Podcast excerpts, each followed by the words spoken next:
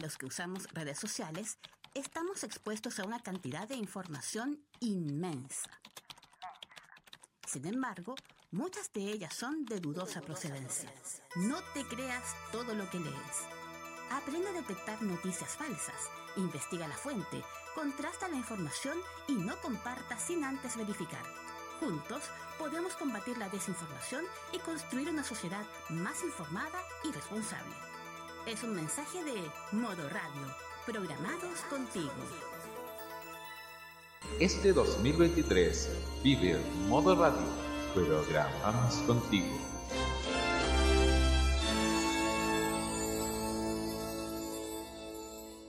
Anoche me puse a ver en TVN Play, aprovechando que ya está disponible en Android TV y Google TV, el primer capítulo de Con mucho cariño, el estelar de conversación que el canal estatal preparó para el Mundial de Corea-Japón 2002. Entre sus invitadas estuvo una modelo argentina que había nacido en medio de la pobreza, pero que siempre destacó, incluso en el colegio, por sus cualidades y capacidades, y que ese año había ganado el reality show Super M del 13. El tema de ese programa de debut no era otro que la adversidad, y el cómo las limitaciones sociales no eran impedimento para lograr ser lo que uno quería ser. Veo ese programa y pienso que nosotros, la gente de mi edad, entre 20 y 30, 35 años, somos la generación que está absolutamente postergada, a la que nunca les han dado las posibilidades para poder generar o ser parte de eventuales cambios de la sociedad. Claro, nos ven como unos niñitos malcriados que juegan a ser idealistas, nos ven como unos rotos, y eso genera más desigualdades y muchas menos chances de que el panorama pueda mejorar. Lo saben varios que podían transmitir tener un desempeño de excepción en cargos políticos complejos, como la persona que yo elegí en 2021, que es Nicole Martínez, quien a pesar de venir de las dirigencias estudiantiles y de tener incluso un magíster en gestión y políticas públicas, fue marginada y por un tijón que nadie sabe para qué sirve y cómo funciona, finalmente a su puesto se lo quedó un youtuber que pasó como 7 u 8 años de carrera y no tiene ni siquiera un título de abogado ni ninguna ocupación. Es más, solo le he visto provocar e insultar a sus pares, pero nunca trabajando. Es tremendamente injusto que él esté en una testera que no le pertenece y ella, viéndolo por TV, avergonzada y con tanta pena de no poder estar ahí, porque sin duda pensamos nosotros y seguramente ella también que podría ella haberlo hecho mucho mejor. Lo saben varios jóvenes que pueden ser parte de un mundo del entretenimiento y tienen los elementos, tienen el talento, tienen, el carisma, tienen los estudios, la perfección para que ésta pueda elevar el ínfimo prestigio que hoy día ésta tiene. Porque díganme que no sería lindo que esas personas que glorifican el narcotráfico, la prostitución e incluso las dictaduras, se dieran su puesto el que se aferran como pueden a personas más capaces, mucho más buenrollistas y que podían perfectamente renovar el avejentado promedio de los rostros televisivos. Quién sabe si la familia Lulo de Gran Hermano puede lograr ese cometido, o cualquiera que pueda dar la batalla de la inteligencia, aún en territorio enemigo tóxico como Tierra Brava.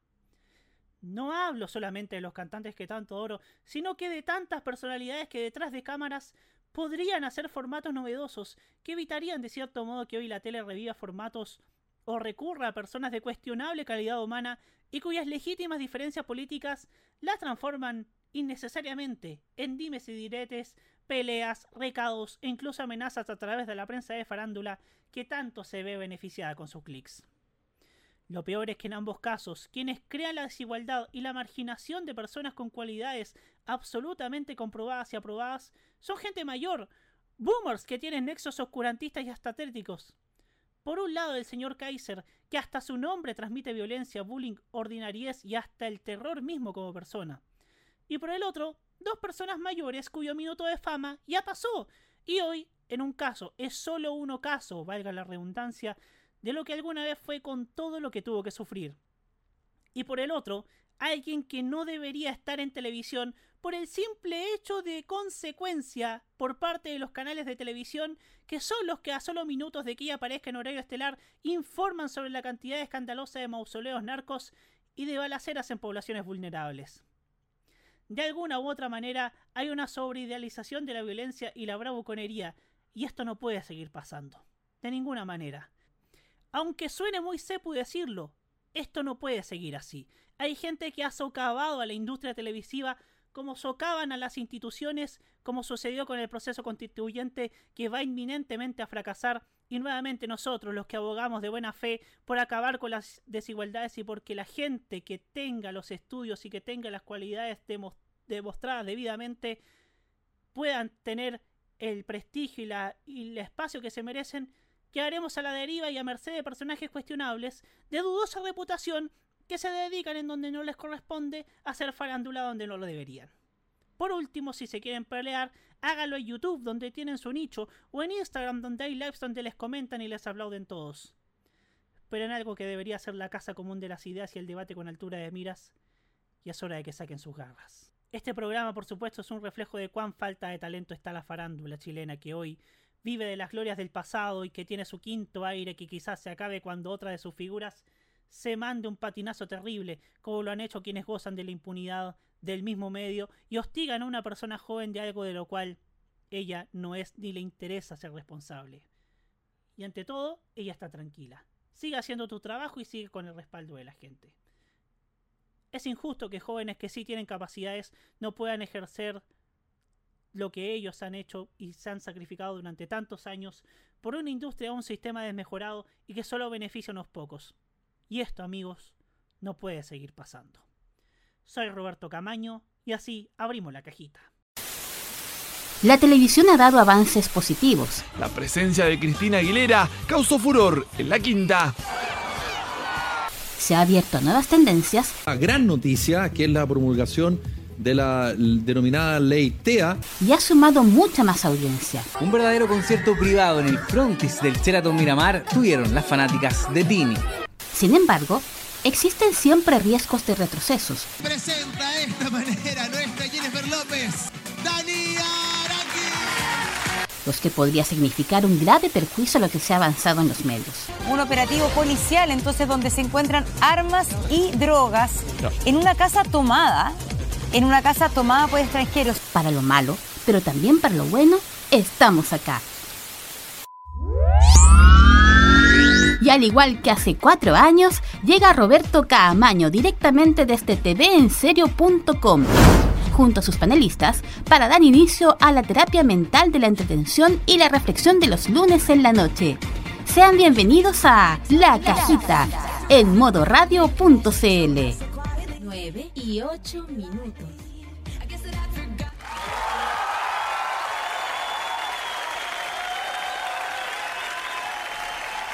Máxima del entretenimiento y de la televisión, al menos de lo que es de lo que hemos conversado, que es la interna en este programa. Están el Megavisión de Ricardo Claro, de los primeros años, de los 90. Está el Mega de los 2000, el de Mecano y Morandé con compañía de Casado con Hijos. Y finalmente está el Mega. Oh. En fin. Señoras y señores, estamos comenzando un nuevo capítulo de La Cajita, el capítulo número 124 de este programa que le hace, como siempre, él, quita todo lo que, lo que lo que los perturba, porque nosotros acá nos proponemos siempre en este programa dar un análisis mesurado respecto de la televisión y de los medios en este país en un día, en un día tan significativo como lo fue eh, el análisis, la apertura de la extensión del metro de Santiago hacia Quilicure. Supongo que Biblioteca MTP y el Maños que de seguro nos estarán escuchando a esta hora estarán muy felices. Con esta nueva con esta, con esta nueva adhesión, esta nueva contribución de mejorar la calidad de vida de los santiaguinos. Está, ha, sido por lo general una semana fome dentro de la televisión, parece que no se sale de la resaca 18 parece que todavía están en la caña. Y bueno, parecer, al parecer eh, no, no ha habido mucho, pero acá nos la ingeniamos como siempre para sacar temas de donde, de donde, de donde quizás, de donde surja lo primero, ¿no? Y bueno, mejor saludemos a nuestro panel y quiero partir con alguien que en estos momentos está revisando su celular y que ojalá espero, espero, esperemos juntarnos quizás en algún momento en esta queridísima biblioteca. Nos encanta hablar de la biblioteca porque amamos la biblioteca. Bueno, es el lugar que me da placer a mí como, como persona. Bueno, Hugo Cares, bienvenido. Hay gente que le gusta ir a lugares placenteros que están en subterráneo. Pero nosotros también nos gusta ir a un lugar placentero en subterráneo, pero es, el subterráneo de la Biblioteca Nacional. Eh, Que no se malentienda, por favor. Eh, muy buenas noches a todos. Estamos comenzando una nueva semana, una nueva semana post 18, luego de un par de semanas en ausencia, evidentemente por las fiestas patrias. En este programa, en este portal, que al menos desde que se fundó, eh, ni siquiera te en serio, sino desde la época de la tele según Camaño, o sea, hace una eternidad de años atrás, ya le tenía tirria a Carlos Valencia. Efectivamente, efectivamente, efectivamente. Nosotros odiábamos a Carlos Valencia desde antes de que fuera popular. Exactamente, desde mucho antes de que la gente supiera quién era Carlos Valencia. Noso- Nosotros ya le Lo teníamos. rabia. sabíamos desde antes. Y no cabe duda que, que ese porrazo en la Luli en primer plano también fue parte de las humillaciones a las que sometía el señor Valencia a la gente de la farándula, siento yo. ¿eh? Oye, Roberto, ya Carlos Valencia estaba en la producción de primer plano para la época del video prohibido. Mm, ten- tendría que tendría que investigarlo, pero lo más probable es que sí, porque sé que Carlos Ah, Valencia ya. empezó como panelista en primer plano, después fue productor y, y fue el amo y señor de la farándula, la llevó a niveles exacerbadamente em, horripilantes o giga- gigantemente horripilantes. Tal vez coméntelo usted porque quizás hubo una época en que la farándula tenía hasta los programas de farándula tenían hasta sala de prensa y yo decía ¿es necesario? Yo digo, y siempre dije, no, no es necesario. Para nada, para nada necesario. Ah, O sea, mire, Robert, eh, mientras que no se pague tanta plata por esos escándalos faranduleros está todo bien, pero como yo también digo, hay que tolerar cierta farándula. sí, O si no, se nos, o si no los, los, los gallos se nos van para otra parte y, y mire lo que nos ha pasado con tantos gallos en otra parte. efectivamente, sí. O sea, en el, en el- en el fondo, en el fondo sí, en el fondo esto de Gran Hermano sirvió para ser un poco más abierto con los chicos reality, ¿no? Un poco más, un poco más abierto, un poco más tolerante con los chicos reality. Lo que no significa que le tenga que yo diga ay voy a voy a voy a probar tierra brava yo voy a ver yo voy a verlo a ver qué tal y si no me hace tilín chao que pase el siguiente Nunca mejor dicho. ah mira Vamos a ver si una fábrica de memes yo creo que va a ser Tierra Brava, se lo aseguro de inmediato. Sí, así es. Pero bueno, pero bueno, si, si hay algo que he aprendido en estos años haciendo este portal y el portal anterior, es que uno para criticar primero tiene que ver. Entonces uno, uno para. Entonces uno para, para poder hacerse una idea y poder transmitir lo, lo que uno puede ver, uno tiene que informarse. Porque el hombre que está informado no puede tener opinión. Nicolás Eduardo López, sea usted bienvenido también. Muy buenas noches, Roberto. Ay, estoy peinado. Me quedé para el lado que estoy peinado. Permiso, permiso que. No, para el otro, eh, para, el otro lado. Me siento fe. Perdóname, yo ahora tengo que empezar a cobrar derechos de imagen. No es que mi imagen pueda aparecer en cualquier lado. Ahora así que ya. Ah, sí. ahora lo Ah. entiendo. Después de ese crossover. Lo siento, pero yo tengo que. soy un hombre que trabaja con su imagen. No es mucho lo que tengo que ofrecer, pero es lo que hay nomás, pues. Así que, buenas noches. Oye, la verdad, la industria está bastante muerta. Como que no hay mucho que analizar. A rato se hace tedioso ver qué puede aparecer. Pero justo hoy día, por fin, hay tema. Se come, se come. Familia, hoy se fue. Perdón, se come. en fin. En fin, bueno, también, también saludamos a nuestro queridísimo hombre que ayer está de fiesta. Ayer estuvo de fiesta porque ganó su club y se mete como férreo candidato al ascenso. De, al ascenso de un club que no debió nunca descender. Jaime Betanzo, bienvenido. Buenas noches, Roberto. Buenas noches a Nico, a Hugo, también a Martín. Eh, yo solamente quiero decir que todavía no. Si se gana el miércoles en Cauquenes, no en Talca, afortunadamente en Cauquenes, se puede considerar al equipo como otro candidato para el ascenso directo. Pero a, a pie camino, pero a paso lento, como también dicen los amerindios. A pie camino. Sí, ese mismo. abajo. Exactamente. Por lo tanto, hoy vamos a tener un programa interesante. Mira, ya el Guerrero Solitario está invocando a cierto tema que hoy día lo vamos a desmenuzar sí o sí. ¿Y, por, y qué nexo tiene con nuestra pantalla bien criolla? Y tampoco hay que dejar de lado a los youtubers que van a tener que declarar también ante impuestos internos. Pague su de impuesto, pague su impuesto. los ingresos, mejor dicho. Los ingresos y ahí de los ingresos, los impuestos. Sí, pues porque ahora con el advenimiento de internet, eh, declarar los impuestos, declarar los ingresos y pagar los impuestos es súper fácil, ¿no? Es súper fa- Imagínate para, eh, para mí que yo soy un trabajador a boleta honorario, para mí es fácil. Yo tengo listo la boleta en 15, 20 segundos. Eh, Ahora está- y- Impuesto interno hasta sacó una. hasta sacó una. una aplicación donde uno puede, puede declarar su estado de renta de forma fácil y segura. Es súper fácil. El que Claro. no declara la renta al final termina siendo panelista de TV más. O sea. y, y fue y fue el que y bueno y él y bueno hablando de esa persona pagó los 15 millones de deuda que Al tenía menos pagó. Al menos pagó. Al menos Pagó. pagó. pagó el rabino Bueno, en fin. Saludamos también a, que, a nuestro queridísimo amigo de- desde las fértiles valles de Curicó, nuestro queridísimo Martín Correa Díaz. Bienvenido, Martín. Hola, ¿se escucha bien? Sí, se escucha bien. Ya, perfecto. Hola a todos, buenas noches. Aquí estamos después de una semana de receso por el 18 y esto ya me hacía falta. Me cuesta vivir los feriados sin este programa, pero anyway. Y eso, tenemos temas interesantes hoy día a pesar de la sequía que había en la tele, pero justo no salió tema, así que eso, espero que lo disfruten. Y estoy desde el teléfono porque mi internet está haciendo una mierda. Eso, perdón por el No, insulto, y- y pero se- tenía que no se preocupe que 10 puntos acá a lo menos reci- lo recibimos 10 puntos Martín Acá también lo recibimos 10 puntos, los mismos 10 puntos. Perfecto. Sí, porque estoy, porque estoy con los datos. Si estuviera con el wifi no me estarían recibiendo. Eso.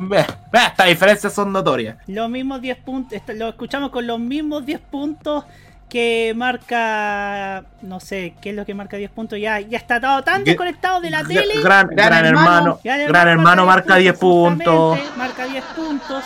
Y a todo esto, hablando de Gran Hermano, le mandamos un cariñoso saludo a Roque Espinosa, que lo que quede de temporada no nos va a poder acompañar por temas estrictamente laborales. Así que le mandamos un cariñoso saludo, que hoy día está de oyente hoy día, y, y le mandamos también, también un gran, un gran, gran abrazo a Roque. Y hablando de Roque, si hay una persona, si en la radio hay una persona que ve Gran Hermano por motivos hermanales, ahora imagínense dos. Terrible todavía. Y, y ahí Qué espanto. saludamos también a nuestro queridísimo chat, como siempre, que ustedes también son un panelista más. Pídate que MTP, Rubén Ignacio Arenea Manríquez, Pablo Yavar, Mauro Teite, eh, César Andrade, Luchito Sama, eh, el Guerrero Solitario, eh, César Andrade, Luchito Sama, Pablo Yavar, Biblioteca MTP, Luchito Sama, Mauro Teite. Y los, y los menciono de nuevo porque tal vez se me olviden. Y si, y si, al y si alguno se me pasó en la, en la primera pasada, al menos lo mencioné en la segunda. Ya. Es la mejor manera, al menos siento. Es una manera rústica para que no se olvide ninguno. En fin. Eh, vamos con la música y nos vamos con alguien que sacó disco nuevo. Lo he gozado como, como, como, como una persona como yo que goza viendo diario antiguo en la biblioteca, debo decirlo. La españolísima Itana, que sacó su disco Alfa. y vamos a estar en diciembre, si Dios así lo permite, en el Movistar Arena. Que viene acompañada de Nicky Nicole. Lindo nombre, Nicky Nicole. ¿ah? Que nos dice que, que nos trae este éxito llamado Formentera. Y ya seguimos en la cajita para hablar acerca del canal 4 que se va a la quiebra. O que parece que se va a la quiebra. Ya volvemos.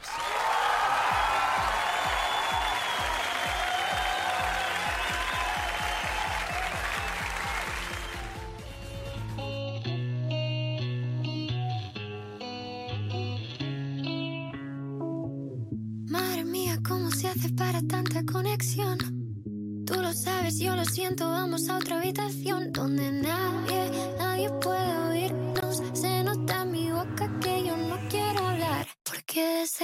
desde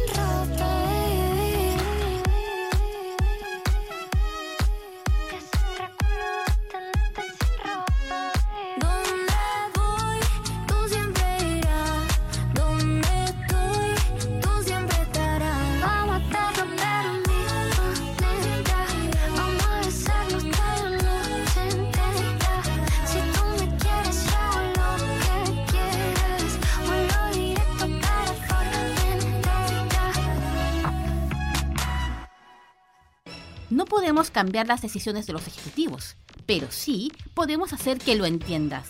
Sigues escuchando La Cajita en modo radio.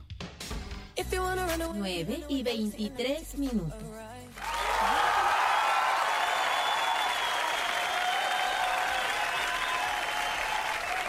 Ya estamos nuevamente con ustedes aquí en la cajita a través de modoradio.cl después de escuchar a Itana con Nicky Nicola. Nos hace falta Nicola. Bueno, en fin, vamos a ir con el primer tema que nos convoca porque hoy día, como ustedes bien lo saben, no tenemos temas. O sea, no teníamos temas, estábamos nuevamente barajando qué es lo que podemos hablar, qué es lo que podemos comentar.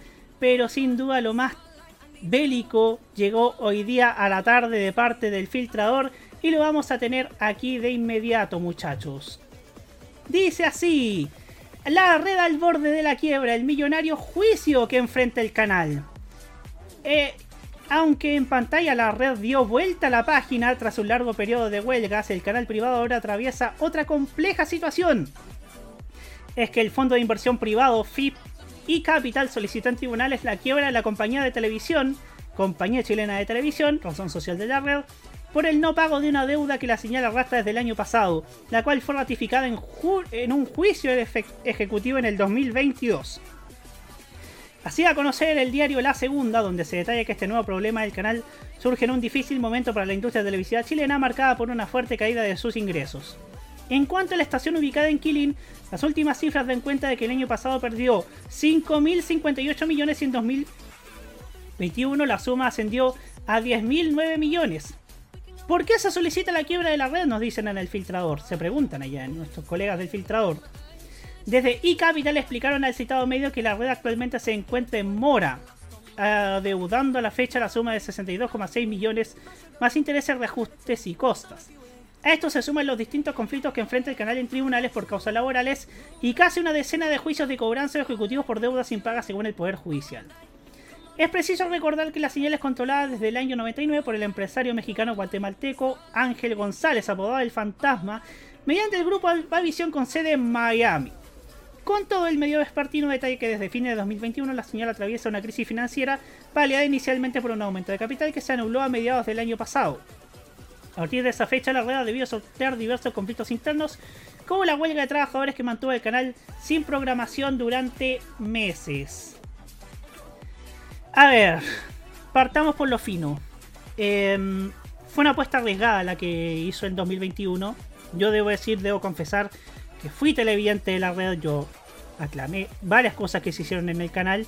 Pero el problema es que no había una consistencia de, de en cuanto a lo que podían promover o lo que, o lo que era programáticamente hablando.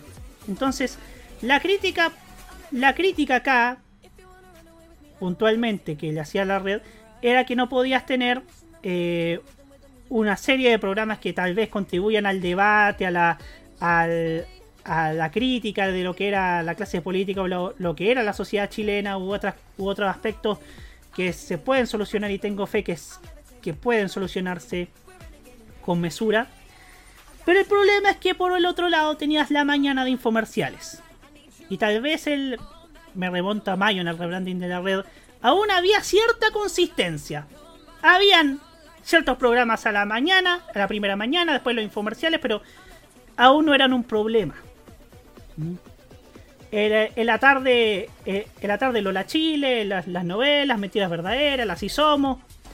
A la, los fines de semana una biblioteca de series bastante contundente. Pero ¿qué pasó? Algo ocurrió que se reemplazaron por infomerciales, se redujo la programación a constantes infomerciales, a constantes programas pagados, a constantes programas, programas que, que convirtieron en sí el canal en meme. Porque el problema no era la línea editorial. Si podías, si eras más, no sé si decir la palabra mesurado o si eras más consistente en lo que era promover una, una programación que vaya en la línea de cierto de lo que se llamó el canal del pueblo en algunos en algunos en algunos sectores agitadores de redes sociales entonces creo yo que podía haber cierta consistencia ¿no? en, en la programación desde al menos en los en los horarios de cierta audiencia, que, de cierta gran audiencia que podía tener el canal.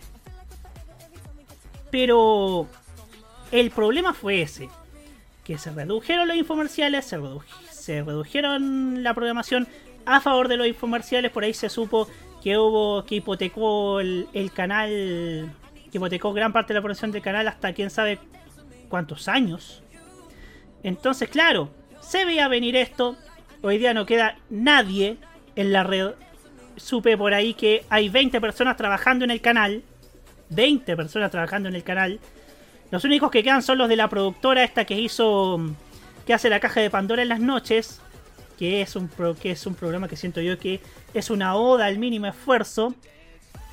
El disidente pasó sin pena ni gloria por el canal. Y que bueno, también era un programa hecho hecho de una manera bastante cutre y si quería hacer análisis político de ultraderecha. Y si no me equivoco, y si no me equivoco, tenía ese programa mucha injerencia desde la fundación de Teresa Marinovich. Era un programa con target político totalmente opuesto a lo que hacía la red en, la época del estallido social y de la pandemia. O sea, cosas que se notaba el cambio. O sea, se notaba el cambio, pero siento yo que el programa, aún así, con esa, con esa influencia de, de Marinovich, porque está, está el señor Céspedes, que era parte de la Fundación Nuevamente, lo mismo Maracedini, que también era de la Fundación Nuevamente, y este humorista que no sé quién es, pero que no sabía quién es, pero también era parte de la Fundación Nuevamente.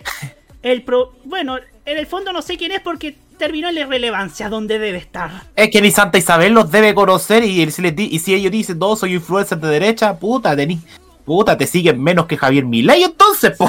Eso pasa. Perdón por el momento tolerancia cerdo, pero era, necesario explicarlo en esta época de humor. Un poco de humor. Al menos en este programa sí se puede hacer. Al menos en este programa sí se puede hacer.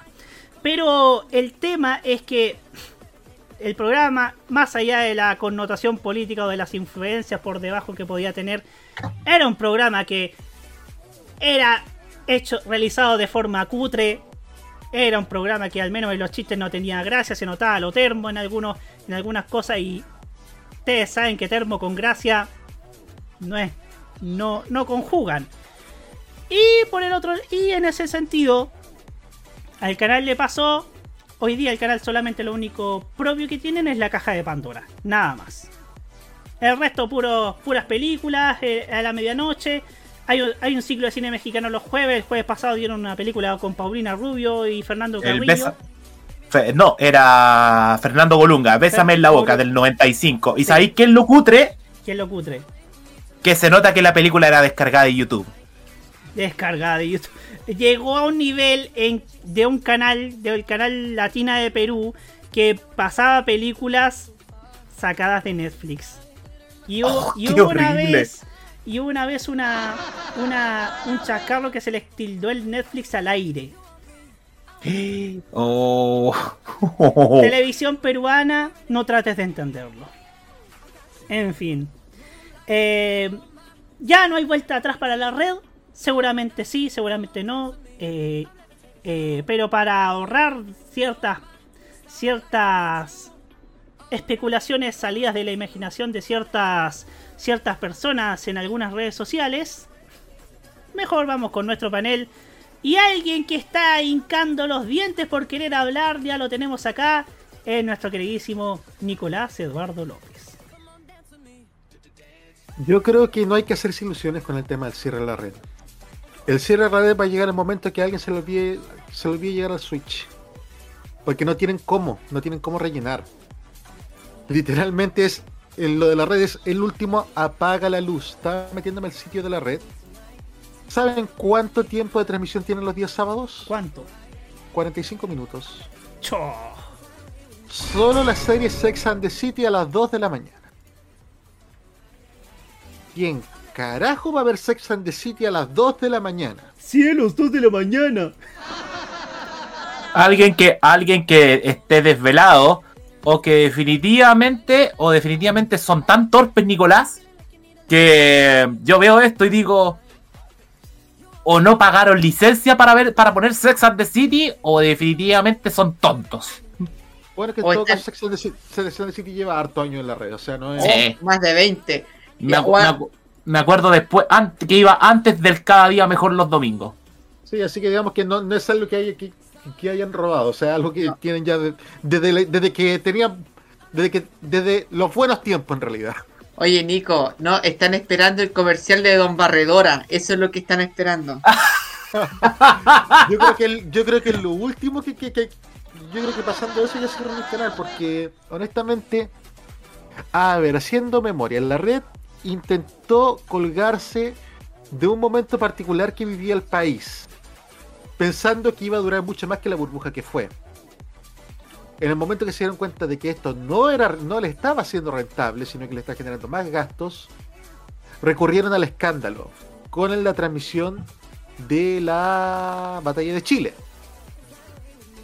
Donde estuvo esa guerra innecesaria de los, de los community managers y luego pasaron de escándalo tras escándalo por temas de supuesta censura, de supuestos robos que nunca se supo qué pasó, de la Teletón, de que lo estaban bajando la señal, o sea, fue todo un frenesí patético que llegó al tema al punto de que empezaron a conocerse más cosas, del tema de los sueldos, del tema de también de deudas que tenía el canal.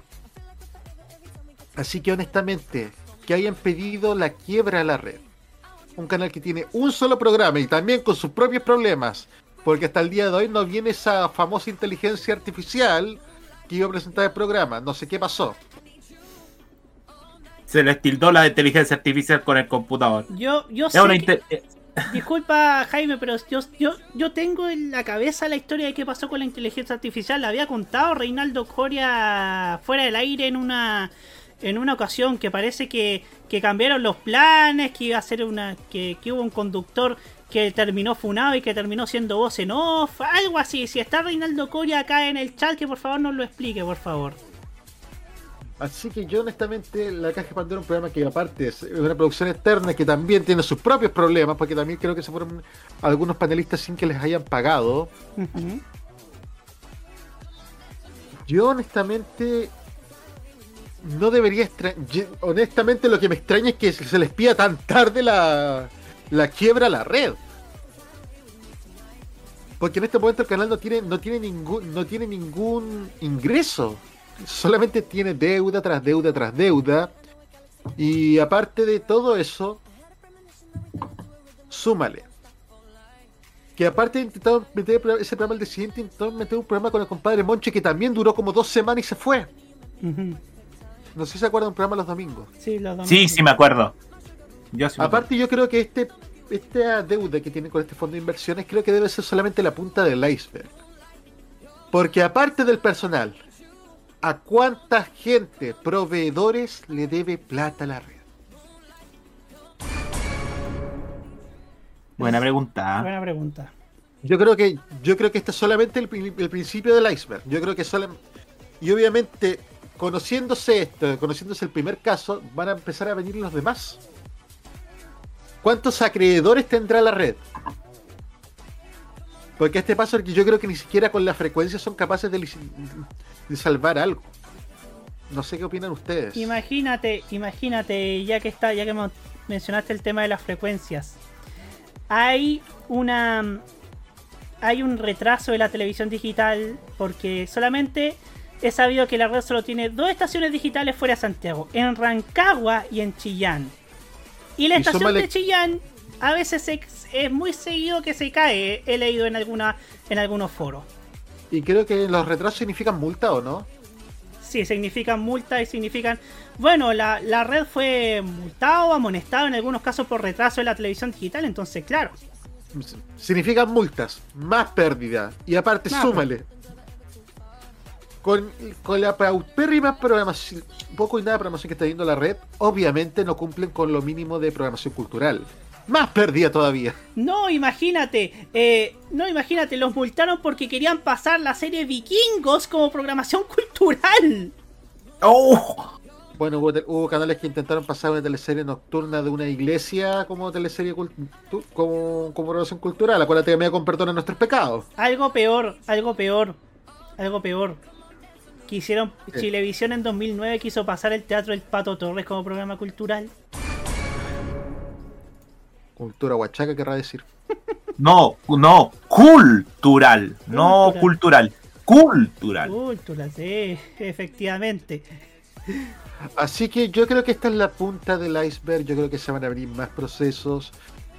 Yo creo que en este momento la, la red, ya con la solicitud de quiebra y sin inyección de recursos, porque es un hecho que no las va a tener. Ya desde Miami les cortaron todo y aquí en Chile nadie se atrevería a darle un peso a la red. Yo creo que estamos en el momento de el último apaga la luz. Y, y, y ya, y qué bueno que dijiste el último apaga la luz porque incluso se supo también en el filtrador que incluso hubo, hubo una época en que también les cortaron la luz por no pago. Sí, po, me acuerdo sí. de una gran deuda con Enel, po. Yo creo, yo creo que no me extrañaría que ahora se la volviesen a cobrar. Porque pasa siempre. Cuando te enteras ya que una empresa te, le está pidiendo la le están pidiendo la quiebra a una empresa, un solo deudor aparece en todo el resto después. Sí. Empiezan a aparecer automáticamente todos los que deben, porque ya cacharon, ah ya, no tienen cómo. ¿Te imagi- ¿Se imaginan si la red se acaba y no vuelve más después de un corte de luz? Eh, Mira, descabellado no es. Descabellado no es, claramente. En fin, queridos amigos, ¿no? ¿E- ¿eso era lo tuyo nomás? Sí. Eso sería. Pues bien, eh, antes de dar el pase a, a Hugo, vamos a leer algunos de los comentarios. Aquí nos, dis- nos dice Mauro Teite que la página, que a él, puntualmente la página de la red no carga, ni tampoco telecanal. Algo A mí, a mí sí me carga. a mí sí, a mí, a mí sí, por ejemplo. Y yo tengo, mira, yo tengo hasta las, hasta- yo puedo ver hasta las películas que van a pasar a la medianoche en la red de ahora. Sí. Por, por ejemplo, hoy día van a, van a pasar Octopussy, que es de una de las películas de, de la gente James Bond de- con Roger Moore.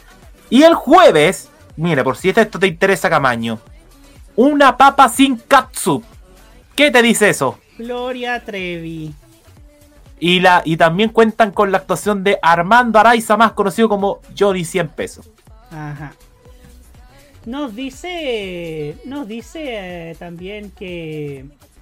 Que. A ver, estamos buscando. Ah, Archivos en VHS nos dice. Ya era hora que la red empiece de ya a poco su funeral hace más de un año de su crisis financiera. También nos dice. El, el reloj solitario nos recordó otra perla de la red. The Walking Dead con un capítulo con doblaje en español de España. Qué miseria, che, qué miseria.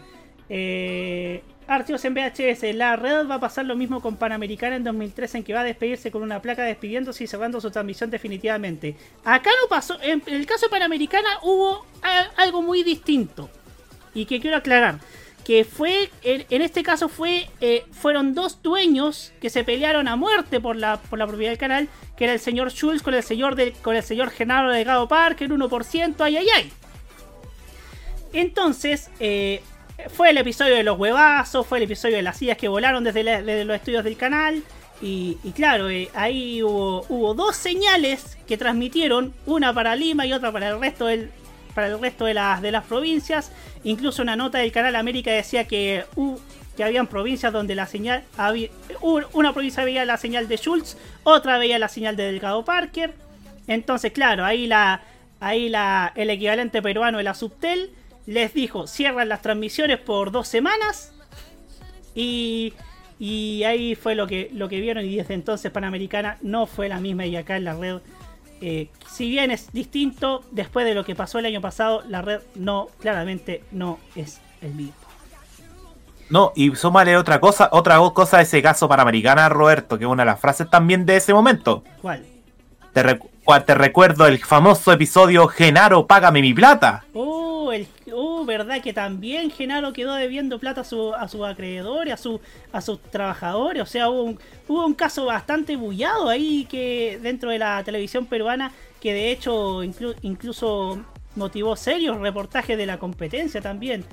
Eh, recordemos también que recordemos también que, Genaro Delgado Parker eh, fue uno fue quizá el fundador de Panamericana, pero que se supo que en los 2000 es que debía debía dinero hasta hubo muchos programas también que salieron del aire porque no les pagan los sueldos, o sea, y aquí también nos dice Guerrero Solitario la Subtel, no creo que le hiciste la frecuencia XRB-98VHP4 para que, para que le pase a empresas privadas para su operación en Chile.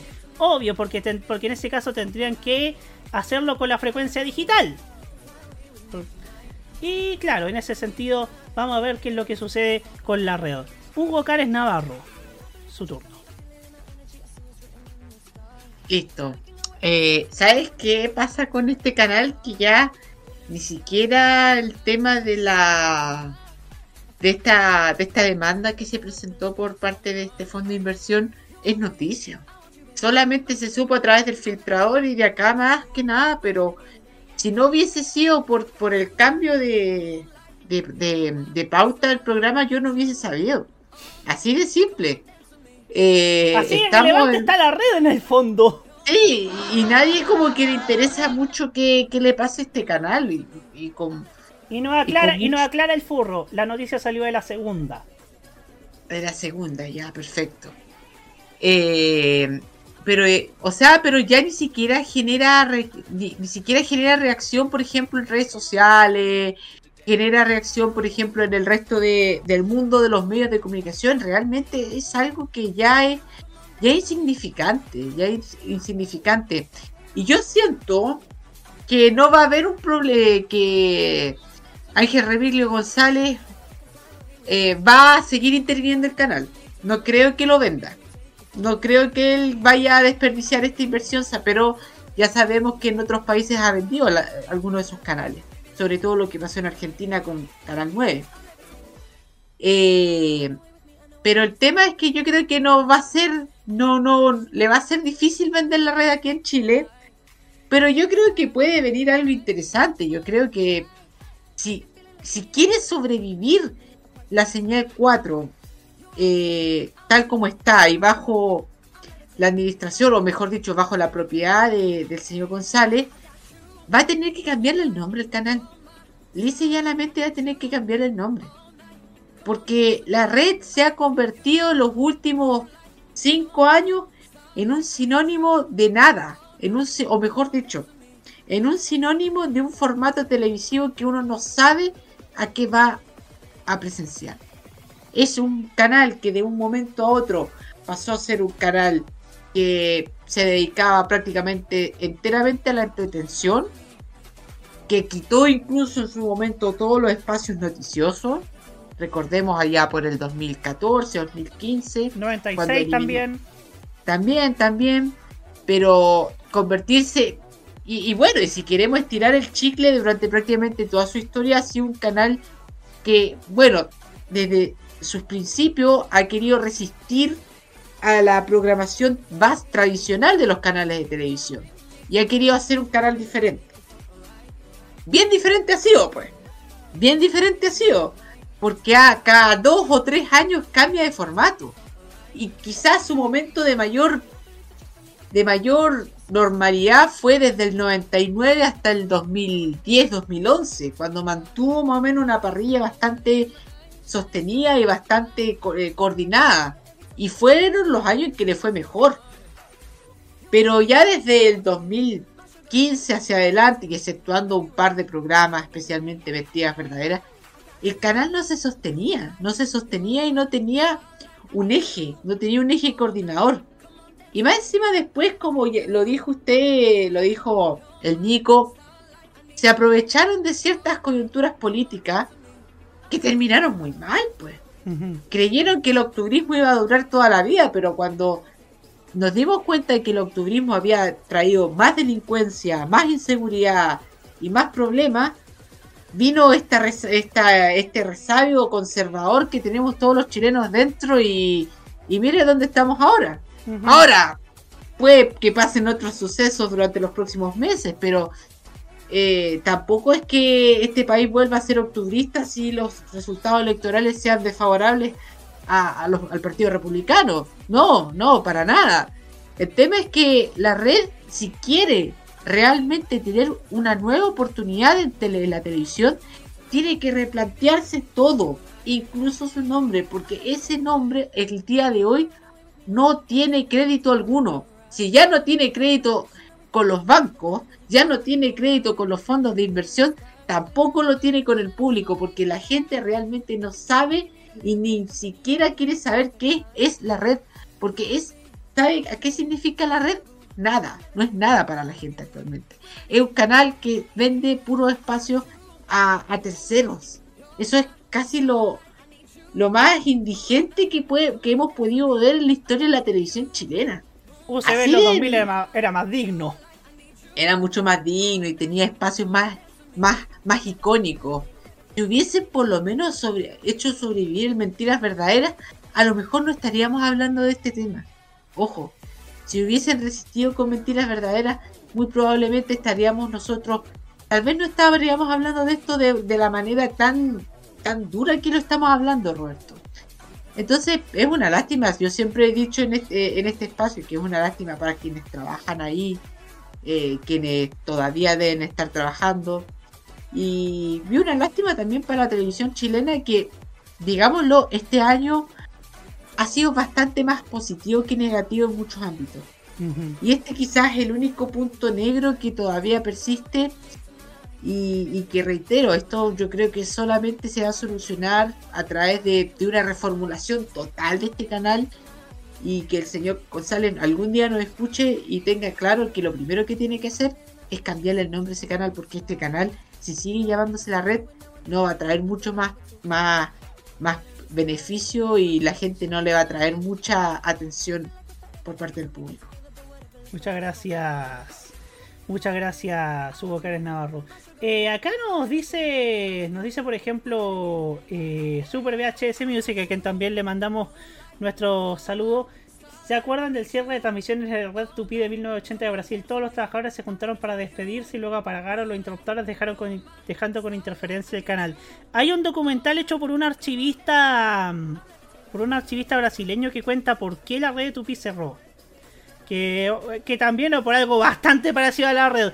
Eh, deudas de acreedores, deudas, deudas con, con, los rostros, con los trabajadores. Y se, intentó dar un salvataje, se intentó pedir un salvataje a la dictadura de Figueredo, entonces presidía.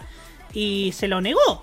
Y por eso, por eso el déjenos trabajar, trabajar, señor presidente, y claro, ahí hubo, hubo un lío gigantesco y son, son situaciones bastante parecidas. Em, antes de darle el pase a Martín, me acordé de otro factor que refleja la decadencia en que hoy día está la red. Uno ve el yo, bueno, en el canal de YouTube de TV en ustedes lo pueden ver.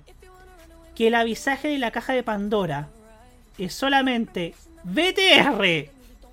Alguna que otra marca como Sweet Nature Labs o, o cualquier marca clase B. Alguna campaña de bien público.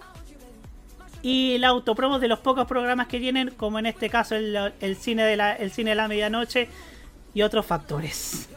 Pero vean que ni que la situación de la red no está, no está bien ni siquiera desde el punto de vista de lo que de lo que de verdad importa a los ejecutivos que son los comerciales. La publicidad. Porque ni siquiera están vendiendo publicidad. Ni siquiera las novelas, las novelas mexicanas. Hablando de novelas mexicanas, Martín Correa. Su turno. Ok, ¿se escucha bien? Sí, Ok, perfecto. Bueno, yo no lo voy a hacer tan largo. Lo único que puedo decir es que esto es de verdad una pena porque la red de ahí ha pasado por crisis antes, pero esto está cayendo cada vez más bajo.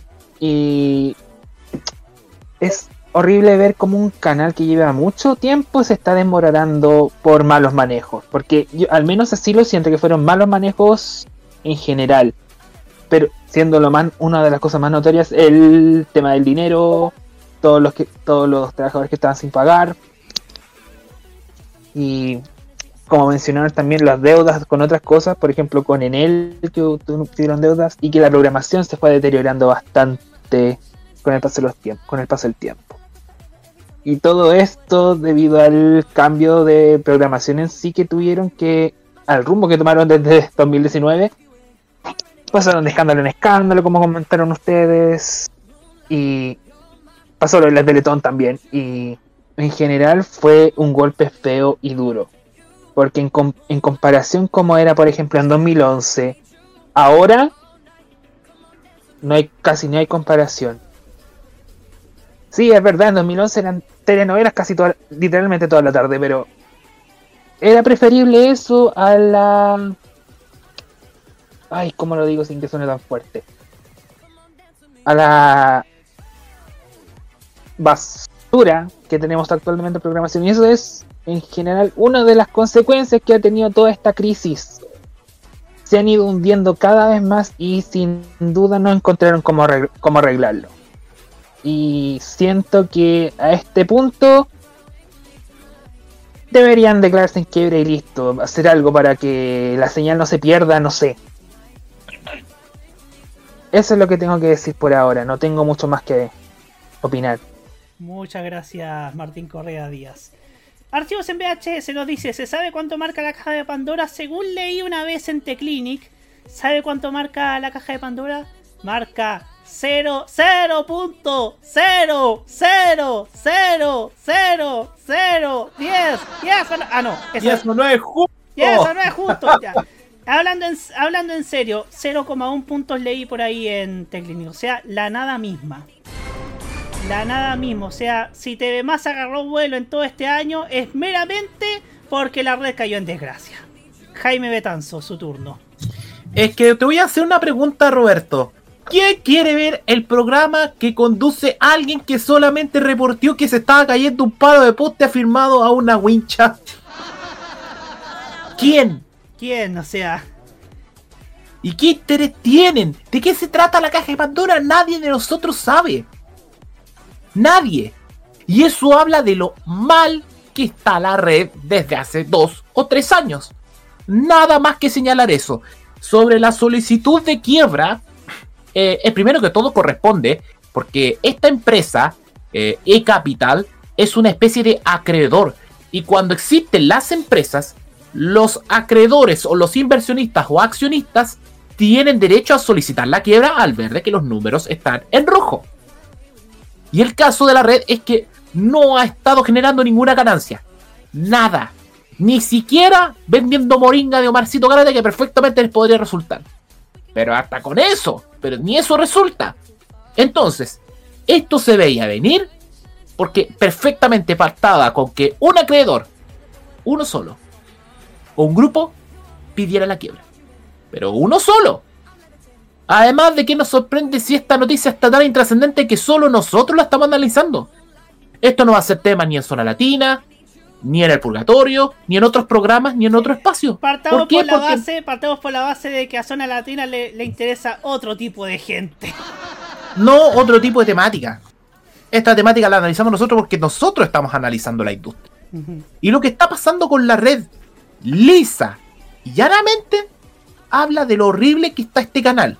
Y que solamente una venta o el cambio de manos de, con, de licitación de la- del espectro radio televisivo podría cambiar las cosas. Porque este canal ya no tiene vuelta. Y el señor Remigio Ángel González ahora ha recurrido aún más a, lo- a los materiales de su, del medio de, la empresa de su mejor amigo, el señor Azcarga mismo que está en el cielo.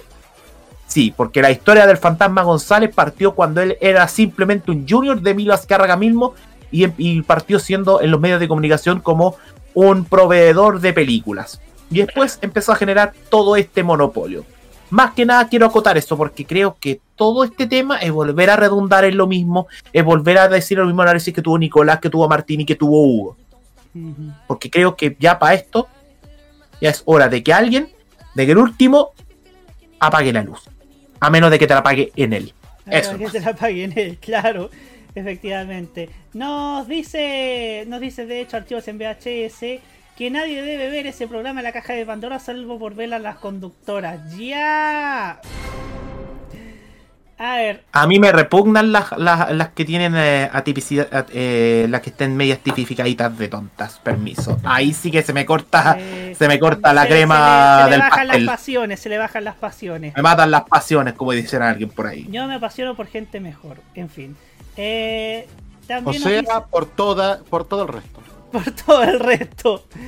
Eh, Guerrero Solitario nos dice, ¿se, ¿se imaginan a los multimedios Garate manejando la red o Marcito vendiendo moringa todo el día, el Indenijarpa y reventando evangélicos? Mira, ah, por lo menos daría, daría material para el cringe que, da, que, que analizamos los sábados en la noche en esta misma radio, pero al menos, al menos no hay mal que por bien no venga en ese caso. En fin, eh, creo que creo que está con nosotros alguien que, que- solamente se hizo presente acá para comentar este tema. Saludamos a Roque Espinosa. Hola Roque. ¿Cómo están? Desde la ciudad de Talca, claro está, recién acabo de llegar desde de cumplir mis funciones del día de hoy, me toca devolver mañana. Pasa que pido este instante porque este tema no me deja absolutamente nada indiferente. Es una situación que, si no me equivoco, es la primera vez que se está solicitando la quiebra de un canal eh, de manera pública. Es la primera ocasión en la industria que se está solicitando la quiebra de un canal.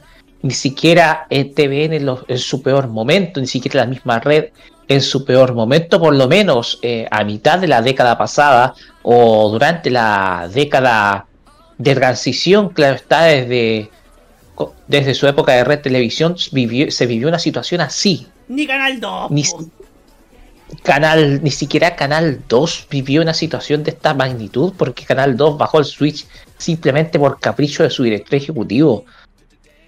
Los problemas económicos de la red son sencillamente tan graves para que un fondo de inversión privado, o sea, un grupo de inversionistas institucionales, pues cuando estamos hablando de un FIP, de un fondo de inversión privado, estamos hablando de inversionistas institucionales, o sea, un conjunto de inversionistas bajo una razón social que piden, o perdón, que en su momento facilitaron recursos, o sea, hicieron un préstamo a la red cuando tenían el crédito cerrado de parte de los bancos, le hicieron este préstamo a la red, con qué tipo de intereses me imagino yo, para poder seguir financiando sus operaciones, las cuales no generaban absolutamente nada de caja. y eso tú lo puedes ver en un canal que no tiene programación, virtualmente no tiene programación, su pro- único programa que es la caja de Pandora no funciona, este este otro programa, ¿cómo se llama? El Contrainformador, ¿cómo se llama este programa? El disidente, ya, ya era tan intrascendente que ya ni se acuerda cómo se llama. El Disidente, que es un programa de propaganda, eh, tampoco dio resultado. De hecho, ¿quién va a querer ver un programa de este tipo en Chile? Yo creo que solamente la gente, ya sea sectores extremos de Argentina o de Brasil, van a generar una audiencia fiel a un programa de este tipo, pero acá en Chile no. Aquí tenemos que entender que en Chile, por lo menos la gente a nivel de consumo de, de medios es moderada. No se llevan a las pasiones como se van, por ejemplo, al otro lado de la cordillera. Por lo tanto, un programa como El Disidente es un programa definitivamente que nadie te lo va a ver, ni siquiera el más derechista existente en este país.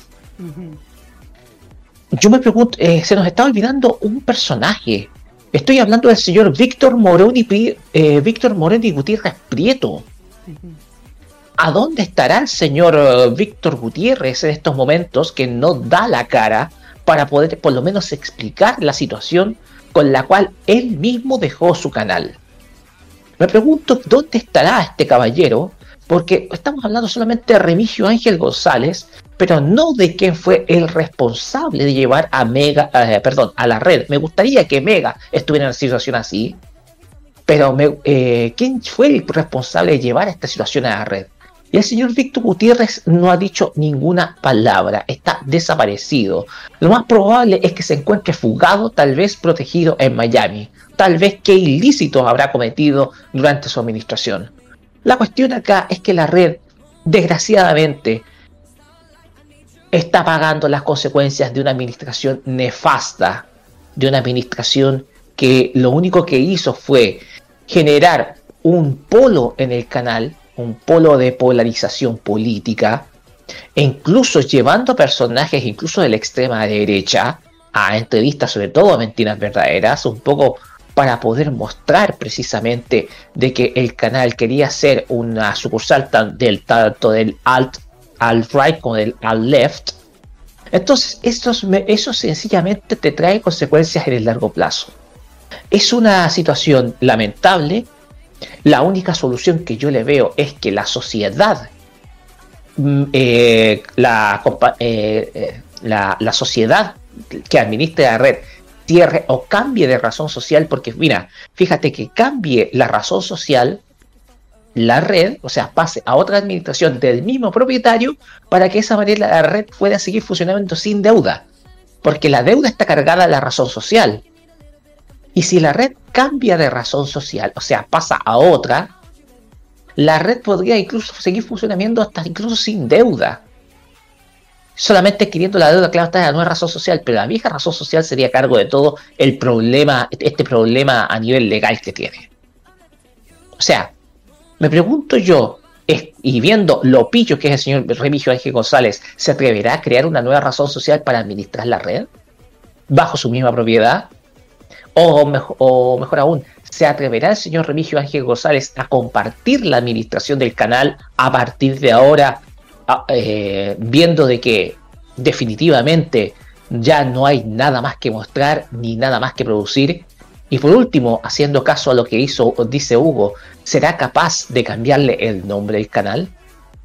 ¿A Canal 4 simplemente a secas? Porque sería la única forma para que este canal pueda sobrevivir.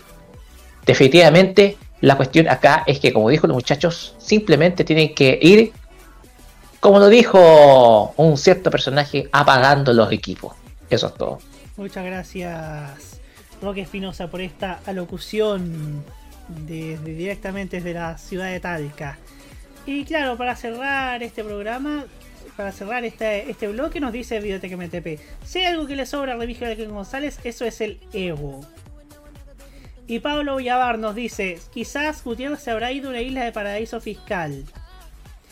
Y César Antares nos dice, el cierre de la red será muy insignificante en comparación de Canal 2 y del Norte. Pero yo evoco lo que una vez dijo en este programa Nicolás Eduardo López, que cuando cierre la red ni siquiera nos vamos a dar cuenta. O sea, Yo creo que apenas nosotros sí nos vamos a dar cuenta. al menos Y para nosotros que, que vivimos de, que vivimos de esto, que... Claro.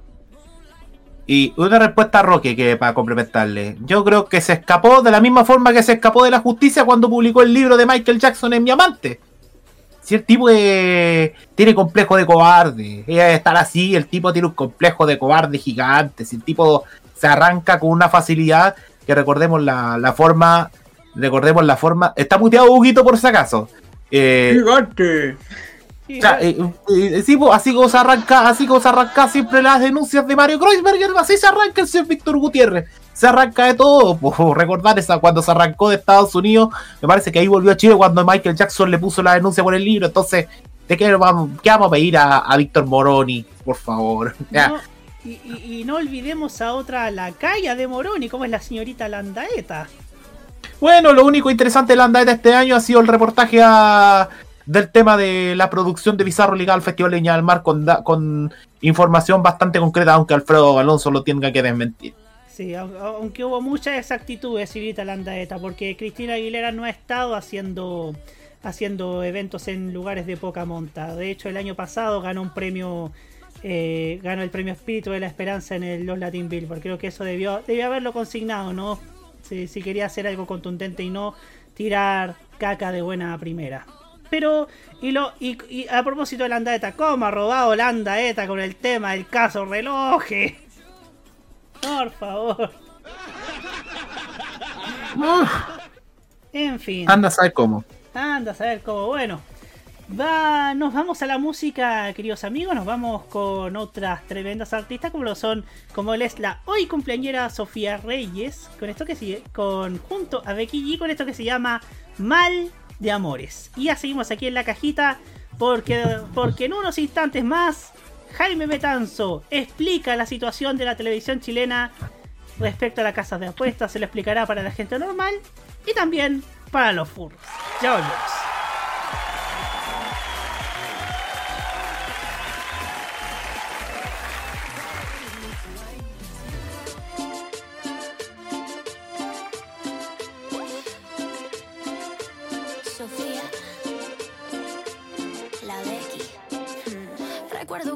Conocí bailando, con cada mentira me fue enamorando y bajo la luna llena fue que me hizo suya, fui suya.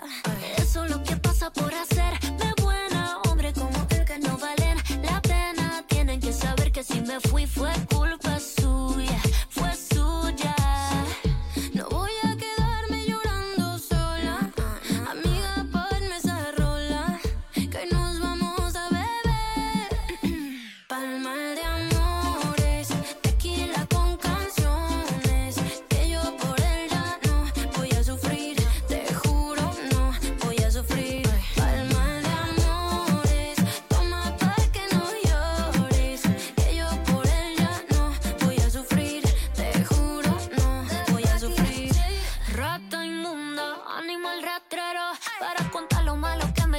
me faltan dedos. Yo sé que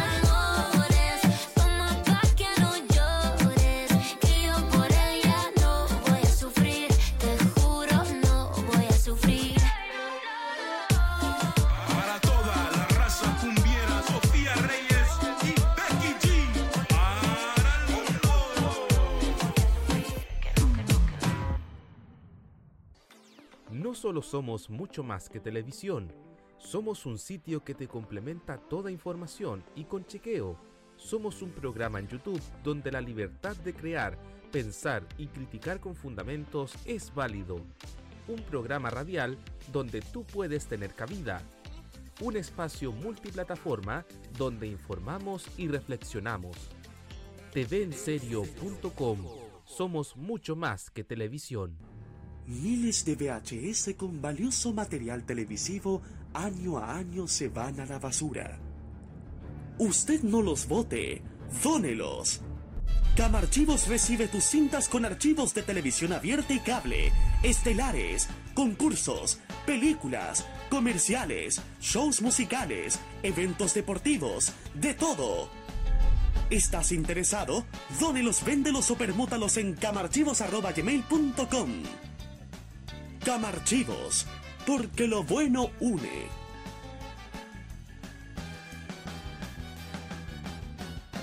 Actualmente en el mundo para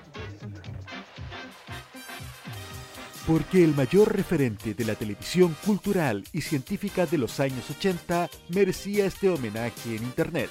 Comunidad Tributo Hernán Holguín, un espacio donde rememoramos los grandes hitos en fotos y videos del histórico conductor del programa Mundo y panelista de Almorzando en el 13, Hernán Holguín Maibé. Síguenos en nuestro Instagram, arroba tributo Hernán Holguín, y en Facebook nos encuentras como Comunidad Tributo Hernán Holguín. Y como si esto fuera poco, no te pierdas nuestro podcast en Spotify. 40 años de mundo, con los mejores programas de la serie. Comunidad Tributo Hernán Holguín. Todo un mundo, un gran legado. ¿No sabes qué hay de nuevo en la programación de la televisión chilena? No te desesperes, encuentra la respuesta a tu interrogante con TV Guía, la revista digital con la más completa guía de programación de los canales abiertos de alcance nacional, regional y del cable, en formato de lujo. Encuentra TV Guía en nuestra página de Instagram, arroba TV Guía-oficial. Y a quienes les gusta la nostalgia, TV Guía Retro, con la programación de antaño, desde la década del 70 hasta el 2010. Búscala como arroba tv-retro.oficial. TV Guía, la única, y en Instagram. Las novedades en anime. ¡No, no, no, no, no! ¡Es adorable! La música del lejano oriente.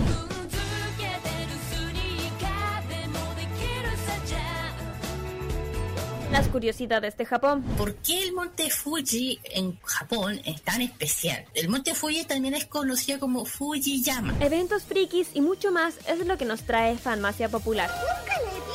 Todos los sábados, desde las 18 horas, hora de Chile continental, Ay, me encantan estos sábados de flojera. Kira, Carlos, Dani y Roque te traen toda la entretención e información directamente desde el mundo de Oriente. Ya lo sabes, Fanmacia Popular te acompaña cada sábado en la tarde a través de la señal de modo radio. Sí, sintoniza algo, estoy empezando a pensar. Vive Modo Radio. Programados contigo. Los mejores recuerdos del pasado y el presente de la televisión nacional e internacional lo ofrece Telearchivos en sus canales en YouTube y en las redes sociales. Transpórtate a los recuerdos que dejaron en la memoria colectiva en Telearchivos Retro. Conozca cómo ha sido el presente durante los últimos años en Telearchivos Moderno y revisa los mejores archivos en imágenes a través de nuestras redes sociales en Facebook e Instagram. Déjanos tu comentario en nuestro extenso material de archivo, que cada día crece más y más gracias a nuestros constantes archivos. Entra y suscríbete en youtube.com, dale like en nuestras redes sociales y disfruta de estos grandes recuerdos. Telearchivos, rescatando el pasado y el presente de nuestras vidas.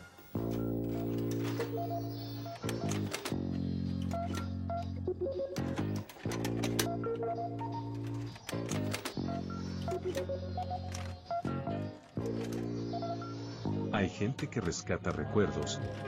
Hay gente que desea revivirlos.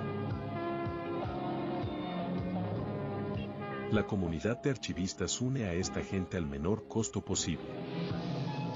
En eso estamos.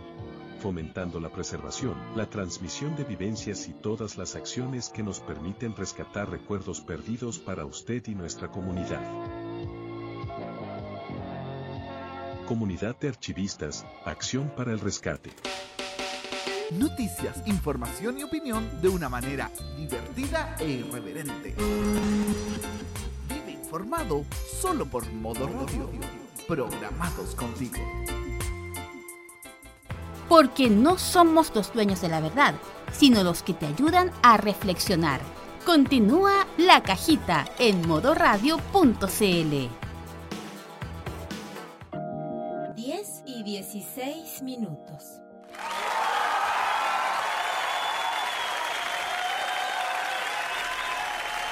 Continuamos aquí en la cajita a través de modoradio.cl. Seguimos en este 25 de septiembre del 2023.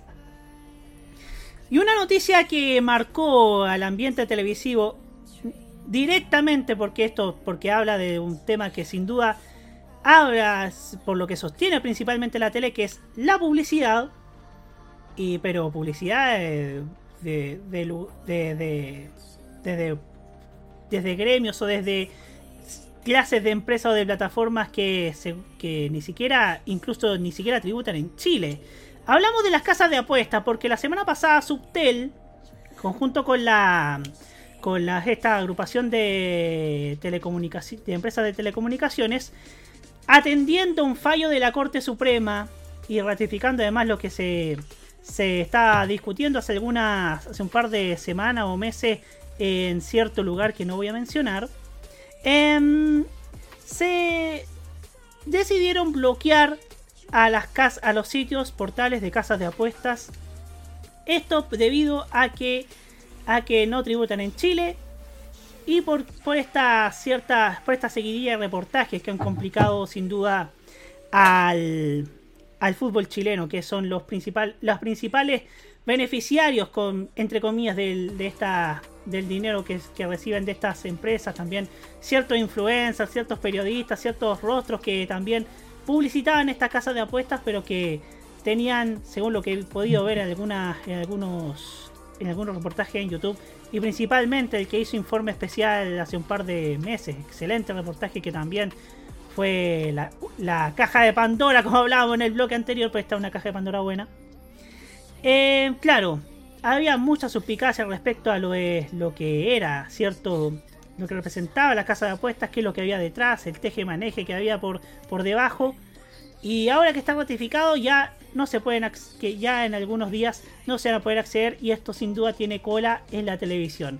Pero eso se lo voy a explicar para usted, para los para las personas normales, para las personas comunes y para los furros, nuestro queridísimo Jaime Betanzo.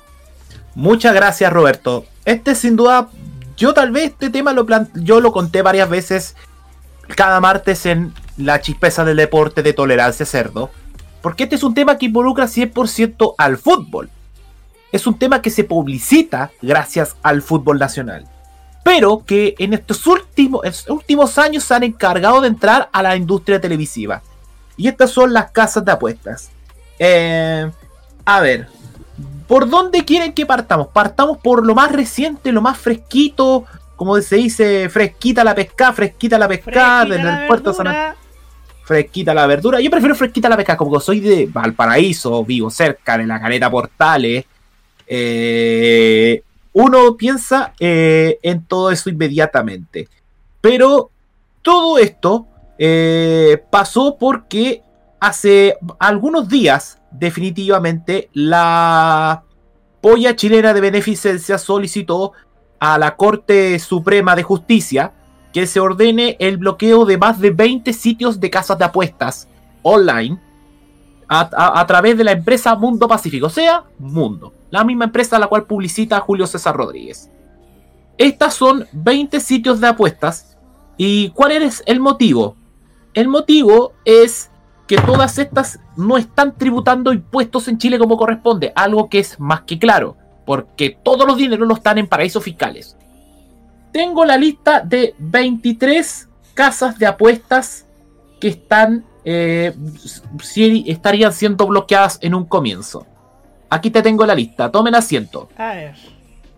Betson, Bet Warrior, Betano, Coolbet, juegaenlinea.com, Latam Win, Estelar Bet, KTO, Bet365, micasino.com, Rojabet, Betway, Betcris, Betfair, Rivalo, Sporting Bet, BWin, Marathon Bet, 1xBet o 1xBet, Betplay, Betsala, Bodog y Rushbet. Esas son las primeras casas de apuestas. Todo esto son las primeras 23 que se les ordenó el bloqueo.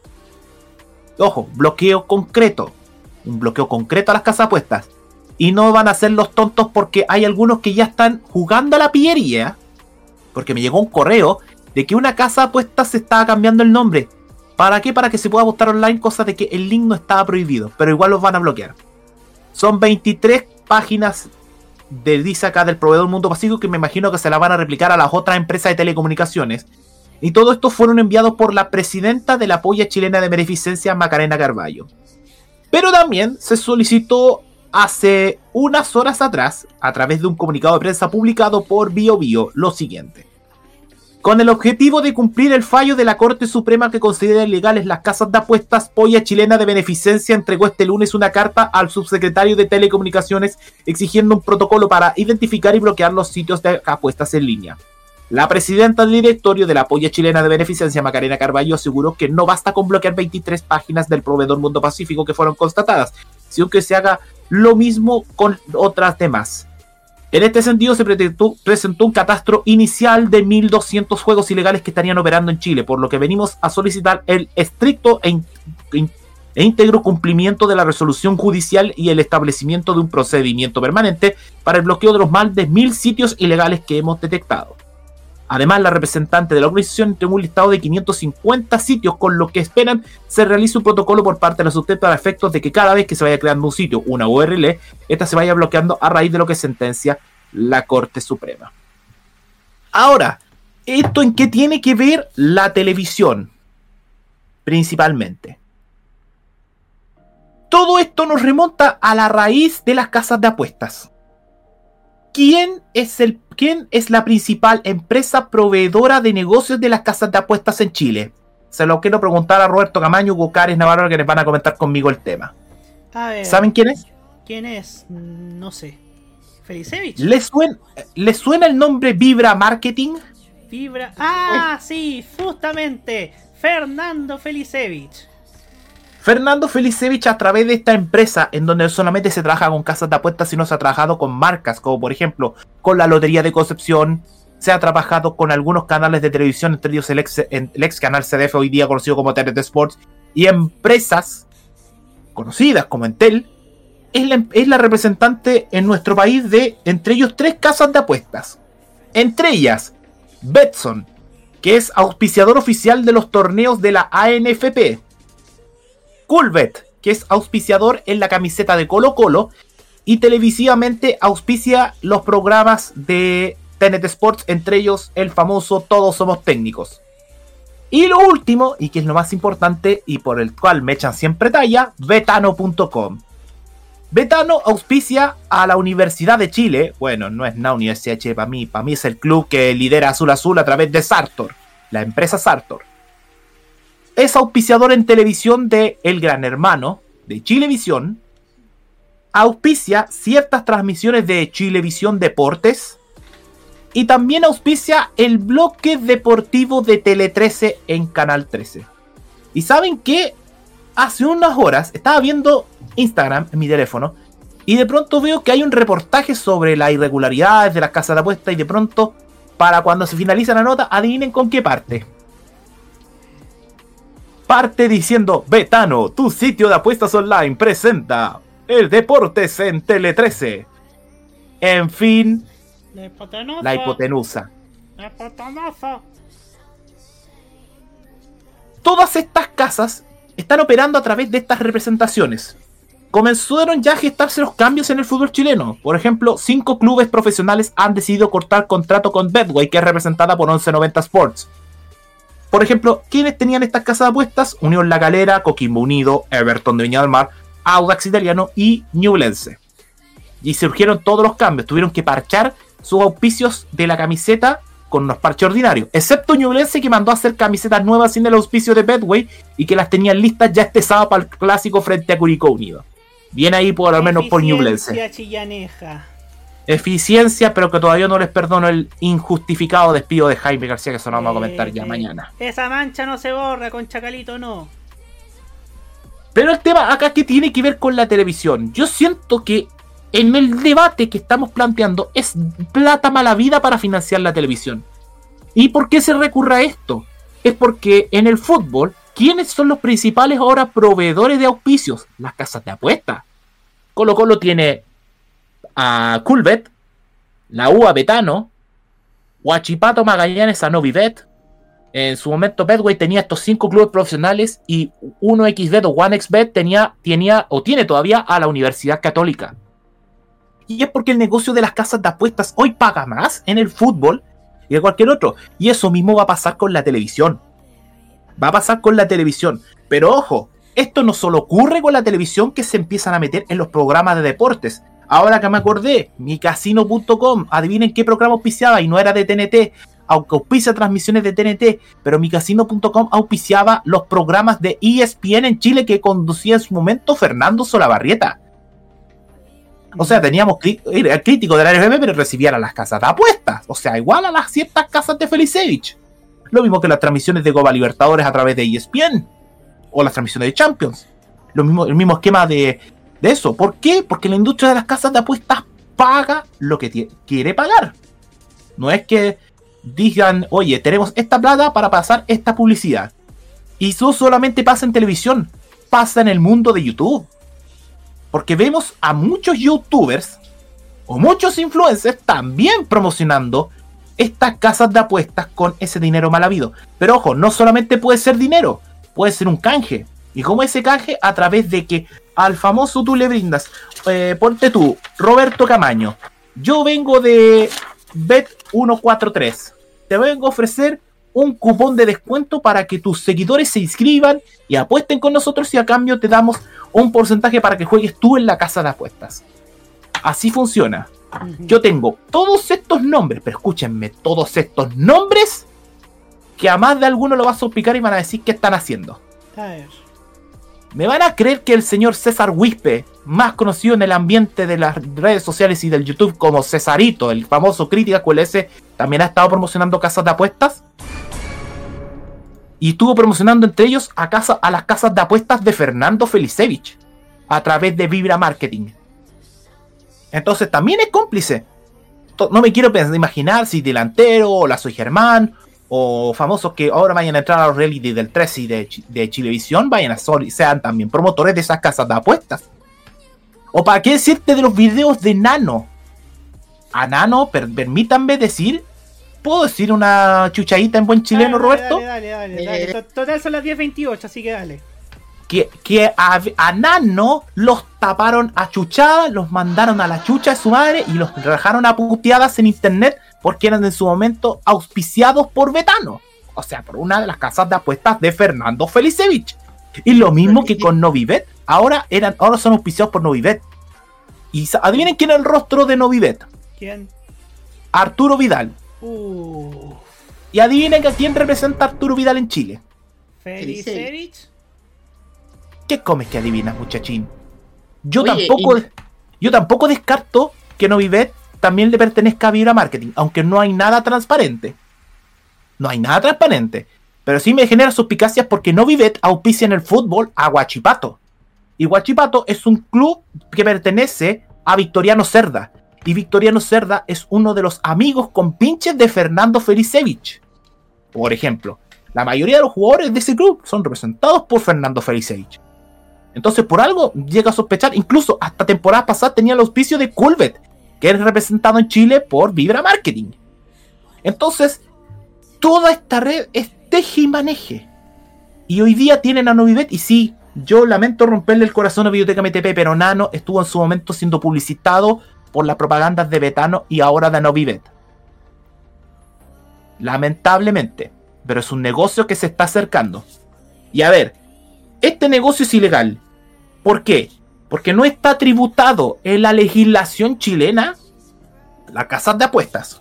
Solo hay ciertas empresas en nuestro país que solamente pueden tributar haciendo juegos de azar.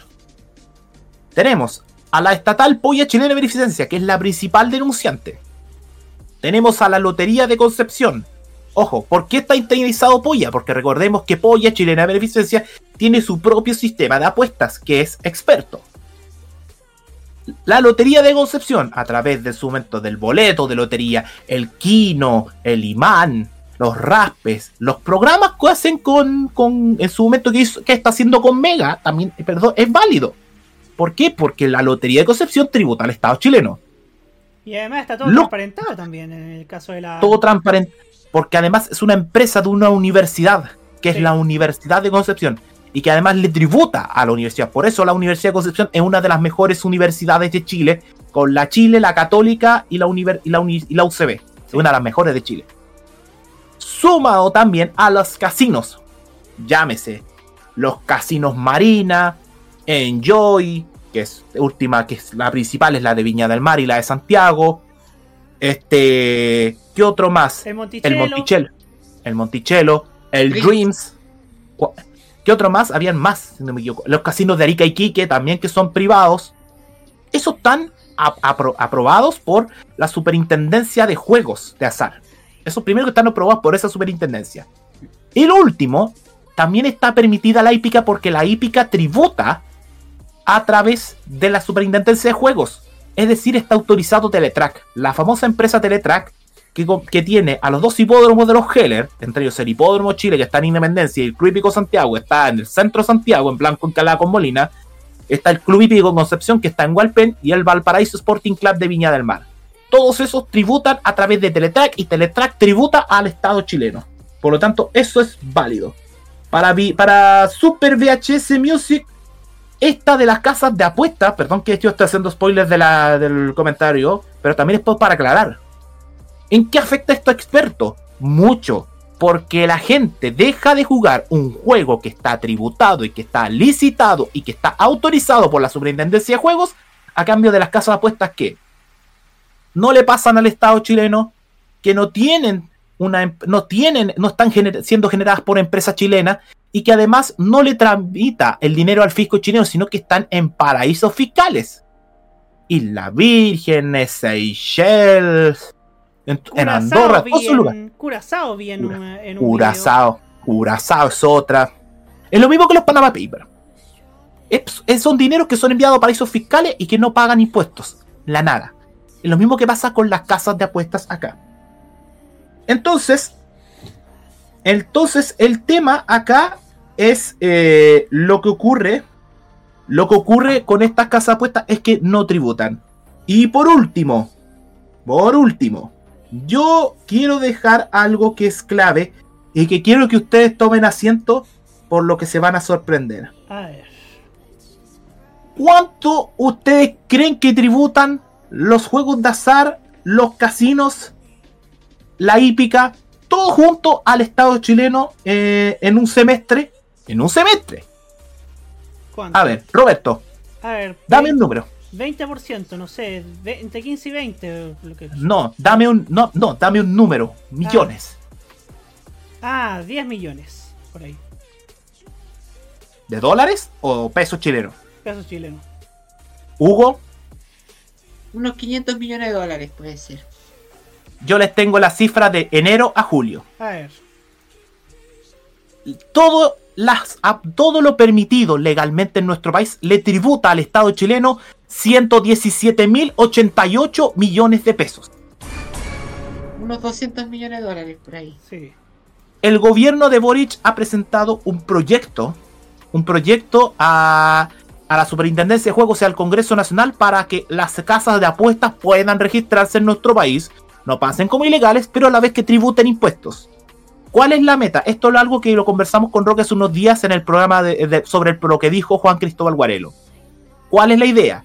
Que a lo menos las casas de apuestas tributen a Chile cerca de 100 millones de dólares. Solo en el concepto de los impuestos. Por lo tanto, todo eso eh, es un proyecto. Pero, ¿qué pasa? Hay un lobby. que es algo que, por ejemplo, ha denunciado Mauricio Israel en Círculo Central de Temas, que ha invitado, por ejemplo, a los diputados Sebastián Videla del Partido Liberal y Marisela Santibáñez del Partido Comunista y al senador Jaime Mulet de los regionalistas verdes, que han denunciado de que hay un lobby en el Congreso Nacional de estar interviniendo por la casa de apuestas. No se han dicho, no, no se han atrevido a decir nombres, quiénes son, pero ya tiene la suspicacia de saber quiénes son. Y están nombrados acá en este programa. Saquen sus conclusiones. Pero el negocio de las casas de apuestas, si quieren que se publique en televisión, el bloqueo va a ser necesario por un tiempo hasta que se empiece a ceder y que sea debate en el Congreso Nacional, porque eso también va a influir a los ingresos de los impuestos en nuestro país. Eh, Pablo ya me dice acá, Jaime, ¿y el mismo club que tienes en tu bolera es, es- está IBET? Yo creo que lo eliminaron o no. Eh, en este momento está fuera. Está fuera de la lista que he presentado de las páginas, de las 23 páginas bloqueadas. Está fuera en este momento. ¿Por qué? Porque no, no tiene en este momento como mayor cabida a diferencia de las casas de apuestas publicitadas en Chile y eh, a través de la televisión y la mediatización. Y una acotación, Jaime, ya que estamos con esto de la mediatización. Tengo entendido que se está proponiendo que todo lo que respecta a avisos de casas de apuestas en televisión se pase solamente en el horario para adultos. Es que los, ¿qué es lo que se dice siempre debajo de cada juego de azar o cada Juegue sitio de apuestas? responsablemente por juego para mayores de 18 años.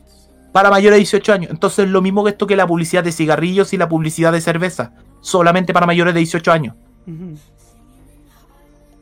Esto es una, esto es como, como claro, pero en algún momento van a entrar, la, eh, van a entrar eh, todo eso. Yo te digo, todo sitio de apuesta. Y lo otro, algo que se olvidó muy importante, algo que también debe estar ilegal en nuestro país, las famosas maquinitas de azar que, de- hechas por los caídas por los chinos. También son ilegales. También son ilegales. ¿Cuánto negocio tránfuga en esa, en esa, en esas Lavado de dinero. Lavado de dinero, si esa cuestión es puro lavado de dinero, Roberto. ¿Cuánto Pero la- acá- lavado pero acá-? Ahora, el bloqueo va a afectar mucho. Va a afectar mucho a los canales de televisión y a los influencers. ¿Por qué? Porque va- para si quieren seguir jugando a las apuestas, van a tener que recurrir a las VPN. A las VPN que son estos, estos cambiadores de números IP Ujú. Y que te redirigen a, a de- para conectarte desde otro país virtualmente cuando tú estás en otro país, aunque eh, es capaz de que igual te lo rastren lo, la empresa de telecomunicaciones para decir, ah, está ocupando VPN, ya, bloqueo. Bloqueo para, esta, para este sitio web. Igual, va, igual la van a hacer. Las empresas de telecomunicaciones no son nada tan tontas. Yo te lo digo al tiro. Sí. Ya. ¿Qué les pareció? Como dice un ballet, bueno o no? Buena, pues Sí. explicado. Nos quedó bastante claro cuál es el panorama respecto a lo que sucede con las casas de apuestas y estas nuevas reglas que, que recientemente impuso la Subtel con la empresa de telecomunicaciones y las que se quieren, de hecho, poner a futuro con estas legislaciones que se están haciendo, con este lobby también que están haciendo. Que, que bueno, no, no, eh, eh, eh, uno se lo espera, ¿no? Bueno, Hugo Cárez Navarro, eh, que, que lo veo entusiasmado para conversar. Sí, eh, el tema no solamente ocurre aquí en Chile, ya hay varios países del extranjero donde también se están tratando de regular estas casas de apuestas. El caso más cercano es Brasil, un país en donde está infectado de estas casas de apuestas eh, prácticamente al triple de lo que está sucediendo en Chile. Y con el triple de, de atención, por ejemplo, si uno ve los partidos del Brasileirão, uno se da cuenta que el 70% de los auspiciadores presentes en la Liga Brasileña de Fútbol son casas de apuestas. Y digamos que ya el tema de- del- del fútbol brasileño mueve mucho más plata que en Chile, o sea, mueve miles de millones de dólares. Partiendo, por, partiendo porque ha sido, va- ha sido el país más campeón de del mundo, po. Sí, no, y además por, por la situación actual de los clubes brasileños, que es sin duda la más importante de, Sudamérica. Sí, son, son ganan. Tío, te digo al tiro. Económicamente los clubes brasileños son más fuertes que los clubes argentinos y que los clubes chilenos. Ponte tú allá. eh, Y además que las ligas allá estaduales son fuertes. En Sao Paulo tú tienes a, monstruos como el Sao Paulo, el Corinthians, el Palmeiras, que en estos últimos cinco años ha ganado dos Copas Libertadores de América. En Río Janeiro tienes al Flamengo, que es que está hoy Edith Pulgar y que es dirigido por Jorge Sampaoli, que fue dos veces en estos últimos cinco años campeón de América también.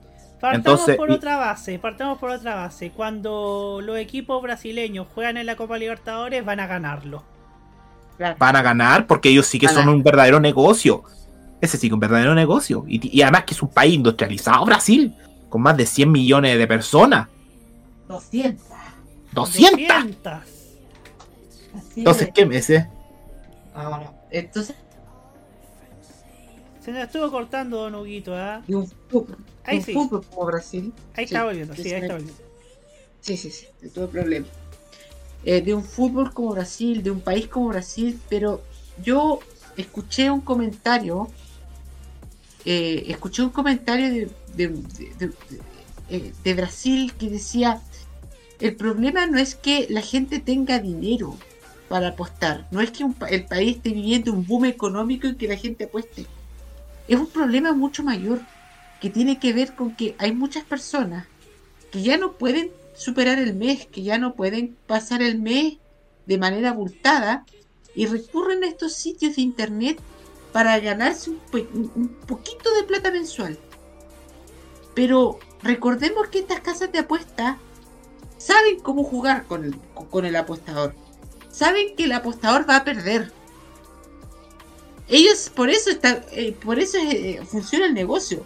Funciona el negocio para que ellos ganen, no para que el jugador gane. El jugador va a ganar en una de un millón de veces, en una en un, millón de oportunidades, y todo el resto se va para ellos. Entonces juegan con la ilusión de las personas. Por eso es que están reguladas por ley. Están reguladas desde hace centenares de años por las leyes. Acá en Chile a partir de la década de los 30 al menos. Y es por eso que, por ejemplo, el Estado no solamente regula, sino también tiene propiedad de una de las empresas que, eh, que, están autorizadas para el juego de azar en Chile, como la apoyada chilena de beneficencia, que recordemos, es del Estado. Ojo, es del Estado. Y entonces estamos hablando de un tema que está en, en vigencia, que es, es muy controvertido internacionalmente. Recordemos que el año pasado la Premier League determinó que sus clubes no podían utilizar marcas vinculadas a casas de apuesta. Eh, en Brasil, volviendo al tema que había comenzado eh, mi columna, eh, se está regulando también para que estas casas de apuestas eh, tributen en el estado, en, en- en el fisco brasileño. Y es muy probable que esto ocurra en Chile. Es muy probable que estas casas no desaparezcan. No, no, no, no se, no se desaparezcan porque el negocio es global.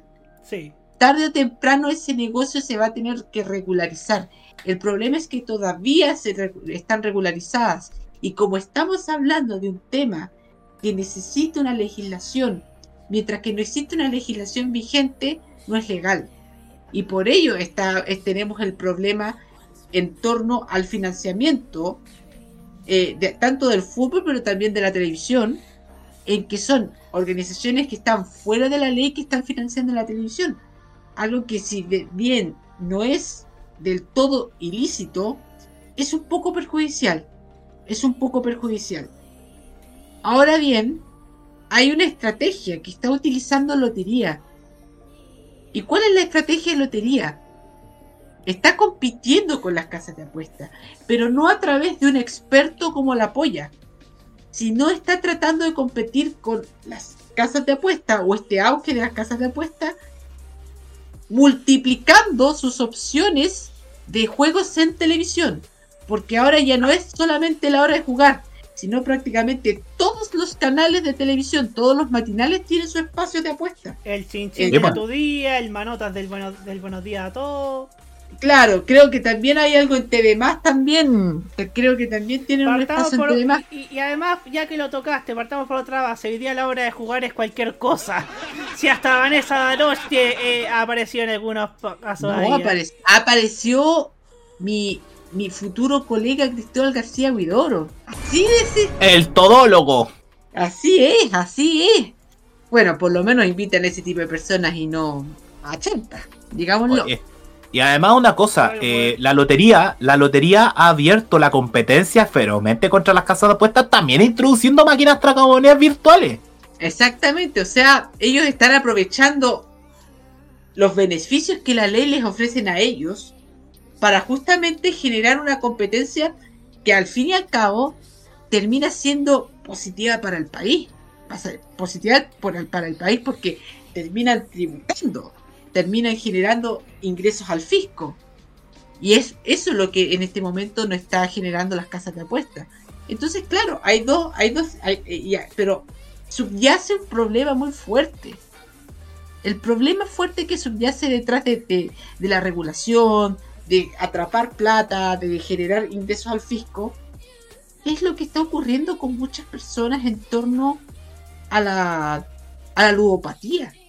A la También. ludopatía que está creciendo mucho y que comenzó a crecer exponencialmente a partir de la pandemia. Tanto por los, por los problemas generados por el encierro, pero también por los problemas económicos generados por la pandemia. Correctamente, Hugo. Y eso además es lo que ha mermado a los casinos. Físicamente, los casinos terminaron mermados en la pandemia. Tanto así que me imagino que tuvieron que recurrir a los fondos del Estado chileno pa- para sobrevivir, los famosos FOGAPE, y aunque sean de pyme y de emprendedores, pero también me imagino, así como recurrió Mega en su momento, recurrió FOGAPE, pero las casinos también tuvieron que pedir un salvataje, porque imagínate, los casinos cerrados a lo menos un año, sin gente que ingrese y cumpliendo 100% los protocolos, a cambio de que las casas de apuestas te dijeron, no, apuesta desde tu casa, bájate la aplicación, registra tu tarjeta de crédito de débito y apuesta con nosotros. Y sobre la ludopatía que dice Hugo, yo les quiero recomendar un video sobre casas de apuestas y ludopatía. Está en el canal de Pablo Carroza, ex panelista de fútbol al horno, en Canal 26 con Flavio Azaro, que habla sobre las casas de apuestas en Argentina y sobre la ludopatía. Y que por qué es tan importante recurrir y pedir ayuda aunque lo presienta. Y mira, me voy a robar una frase que esto lo dijo, me parece que lo dijo Biblioteca MTP sobre Fernando González en una campaña del Club Hípico Santiago.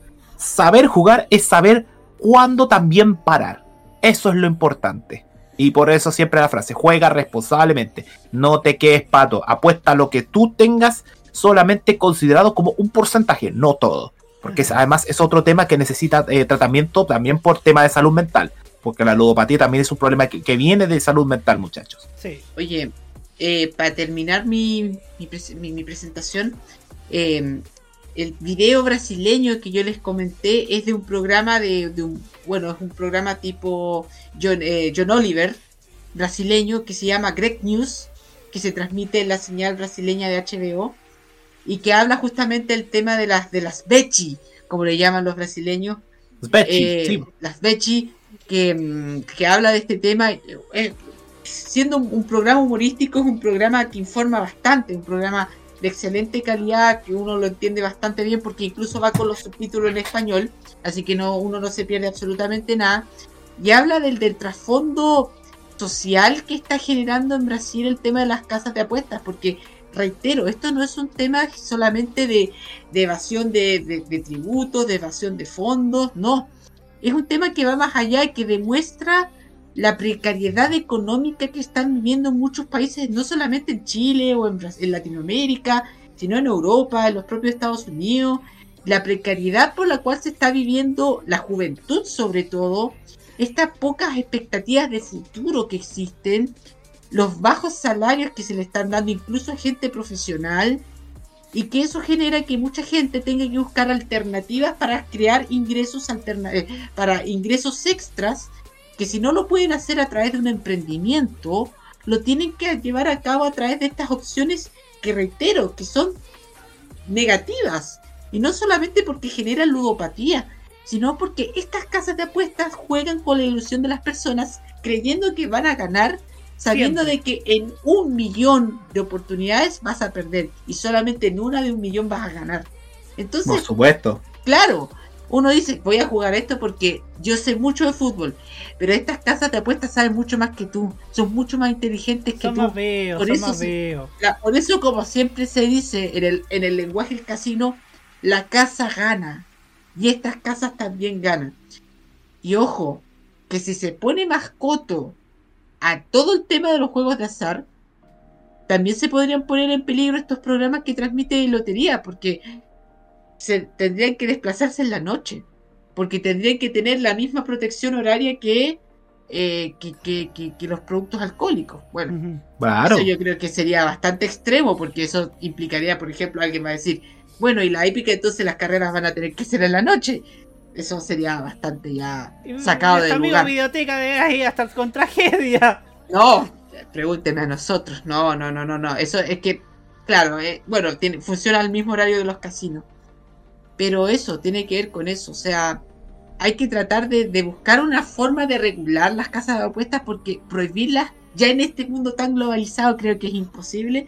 No. Pero hay que poner, hay que generar ciertas, ciertas cosas para que por lo menos las externalidades tan negativas que genera las apuestas y sobre todo la ludopatía, reitero, puedan traer ciertas externalidades positivas, por lo menos para el Estado y por lo menos para paliar y generar programas de prevención, programas que puedan eh, ayudar a muchas de estas personas que realmente están viviendo en el limbo. Porque si es el limbo, o es el limbo económico, o es el limbo de estar viviendo a través de esta adicción, que es una adicción nueva, que no es de drogas, no es de alcohol, sino es de los juegos de azar, que es de este tema. el Partamos vinculado además, a los partamos, juegos, a los sitios. partamos además, Hugo, de algo que, que siempre he dicho, que siempre las adicciones parten desde una necesidad.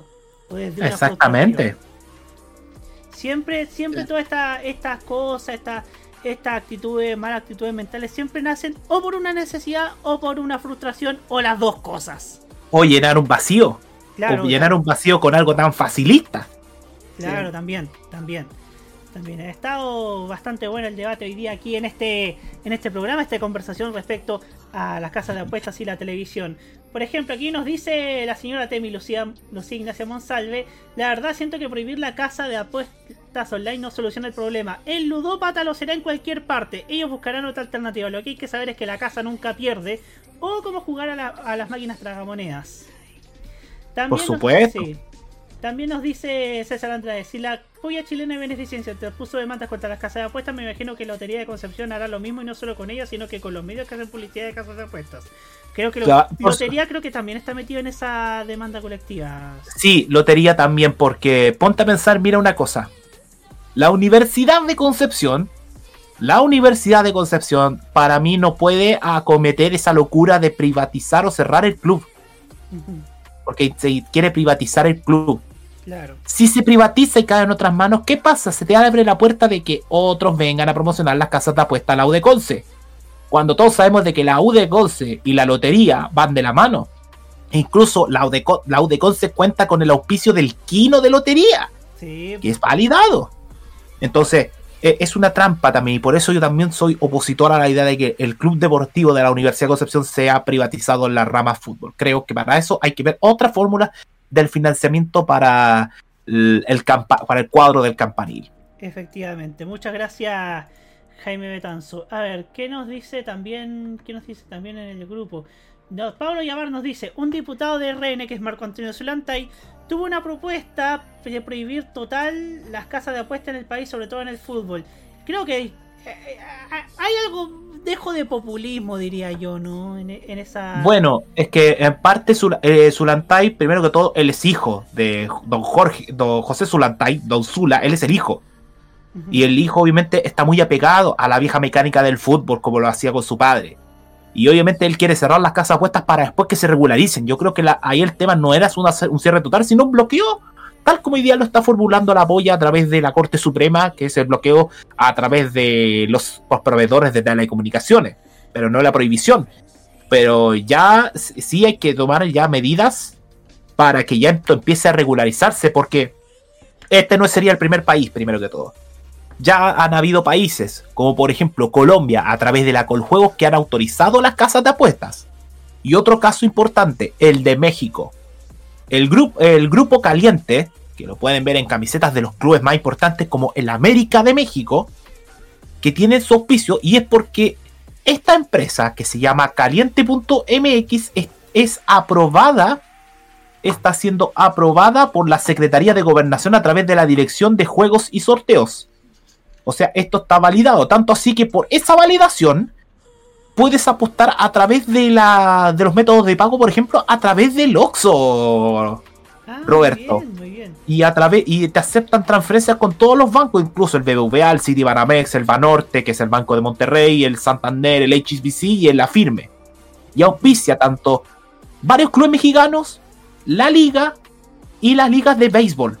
Entonces, por esa cuestión, si tú tributas, ganas más y puede ganar así el Estado chileno y así juego limpio, como decimos nosotros en el fútbol. ¿Qué Ah, mejor? Y como dice el programa donde usted colabora también en, en Quinta Visión, ¿no? Por supuesto, por supuesto. Roque Espinosa Bravo nos dice, sucede que las comisiones que pagan las casas de apuestas a los youtubers e influencers con los códigos de descuento son muy tentadoras. En algunos casos llegan a ser de un 40% que van al influencer. Para poner un ejemplo, si un, si un seguidor de un influencer usa su código y apuesta un millón, 400... A ver, me complico con los ceros. 400 400.000. van directamente como comisión al influencer. Por eso resultan publicidades.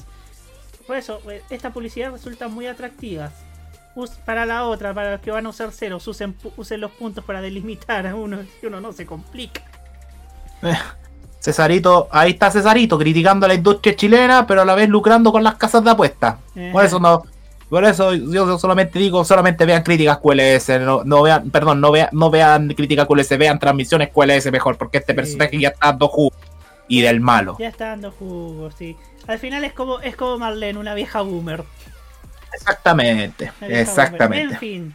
eh, nuestro. Así termina esta, este bloque donde le explicamos lo que sucede con el tema de las casas de apuestas a la gente común como uno y también a los furros como otros. En fin, Martín Correa Díaz ha llegado el, su momento para que presente su canción.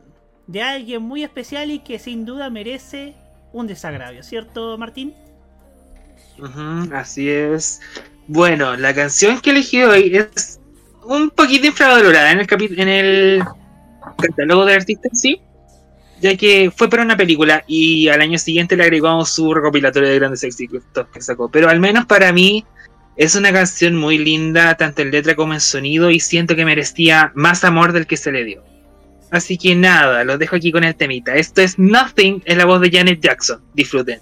Y la vuelta a las reflexiones finales de nuestro panel.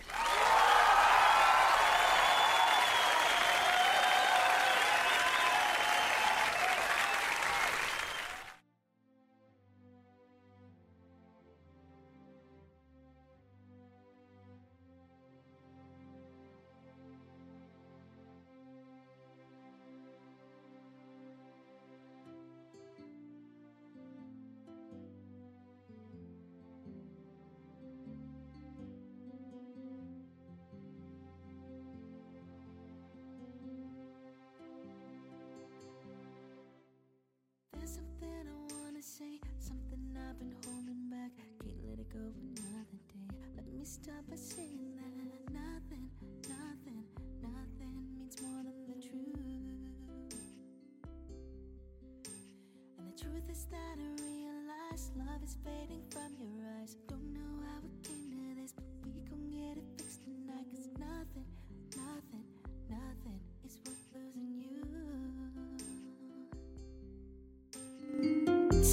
what could the problem be that's got you drinking way too much? What could it be about us?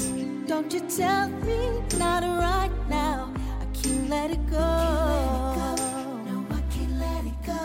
Oh no. What can I do to help you see that there's no need for jealousy or insecurities? I'll do anything you want. You can even have the password to my phone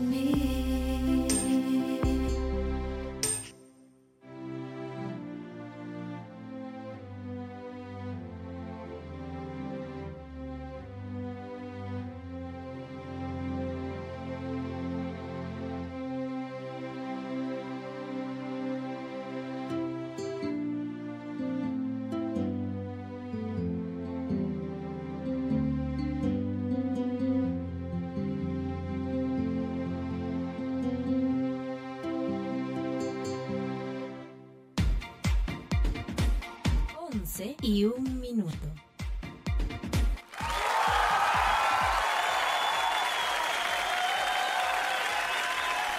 Así es, señores y señores, ya son las 23 horas con un minuto y se supone que ahora vienen las reflexiones finales de nuestro panel.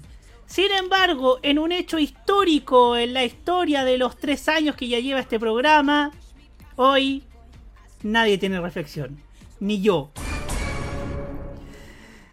Simplemente la televisión no ha dado noticias durante estos últimos, estos últimos días. Bueno, hay una salvedad. Tampoco nos ha dado malas noticias. Ha, dado buenas noticias, como por ejemplo que esto muy pocos lo dicen, pero Los Mil Días de Allende, la serie que va a terminar ya eh, la próxima semana o esta semana, a- acaban de confirmar de que ya está siendo emitida por la televisión pública argentina, por el canal 7, el ex ATC. Muy bien, muy bien. Y hubo, y claro, en, y claro, porque ni de caso vamos a- porque no, no esperen de nosotros que analicemos el casting de Tierra Brava porque todos sabemos que es horrible, Putre. cutre, cutre. Y, y, y además ya han estado filtrando los eliminados, así que qué, qué chiste tiene. Por eso, por eso, por eso yo prefiero Gran Hermano, aún con, aún con la producción que tenga, pero Gran Hermano lo ha hecho bien en todo esto, lo ha hecho casi bien en el último tiempo. Además que la familia Lulo es, es- es fácil adorarla, ¿no? Entonces, entonces claro, entonces hoy día estamos como la BBC, There's no news.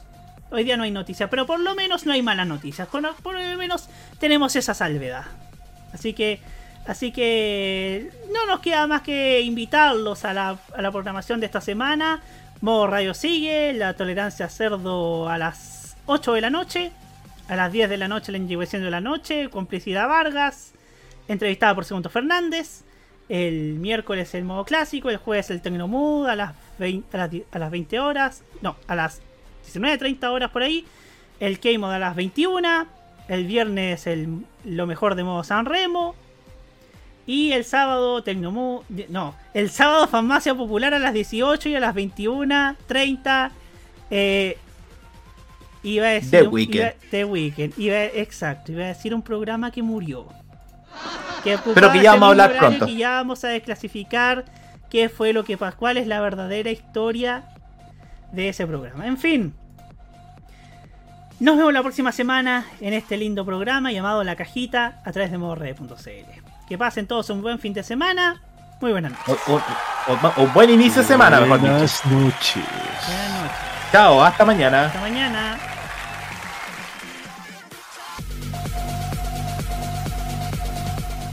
¿Lo pasaste bien con nosotros? Esa es la idea. Si llegaste acá es porque te gusta reflexionar sobre los medios y la televisión en Chile. Contamos contigo la próxima semana en una nueva terapia mental. Cerramos por esta semana la cajita en modoradio.cl.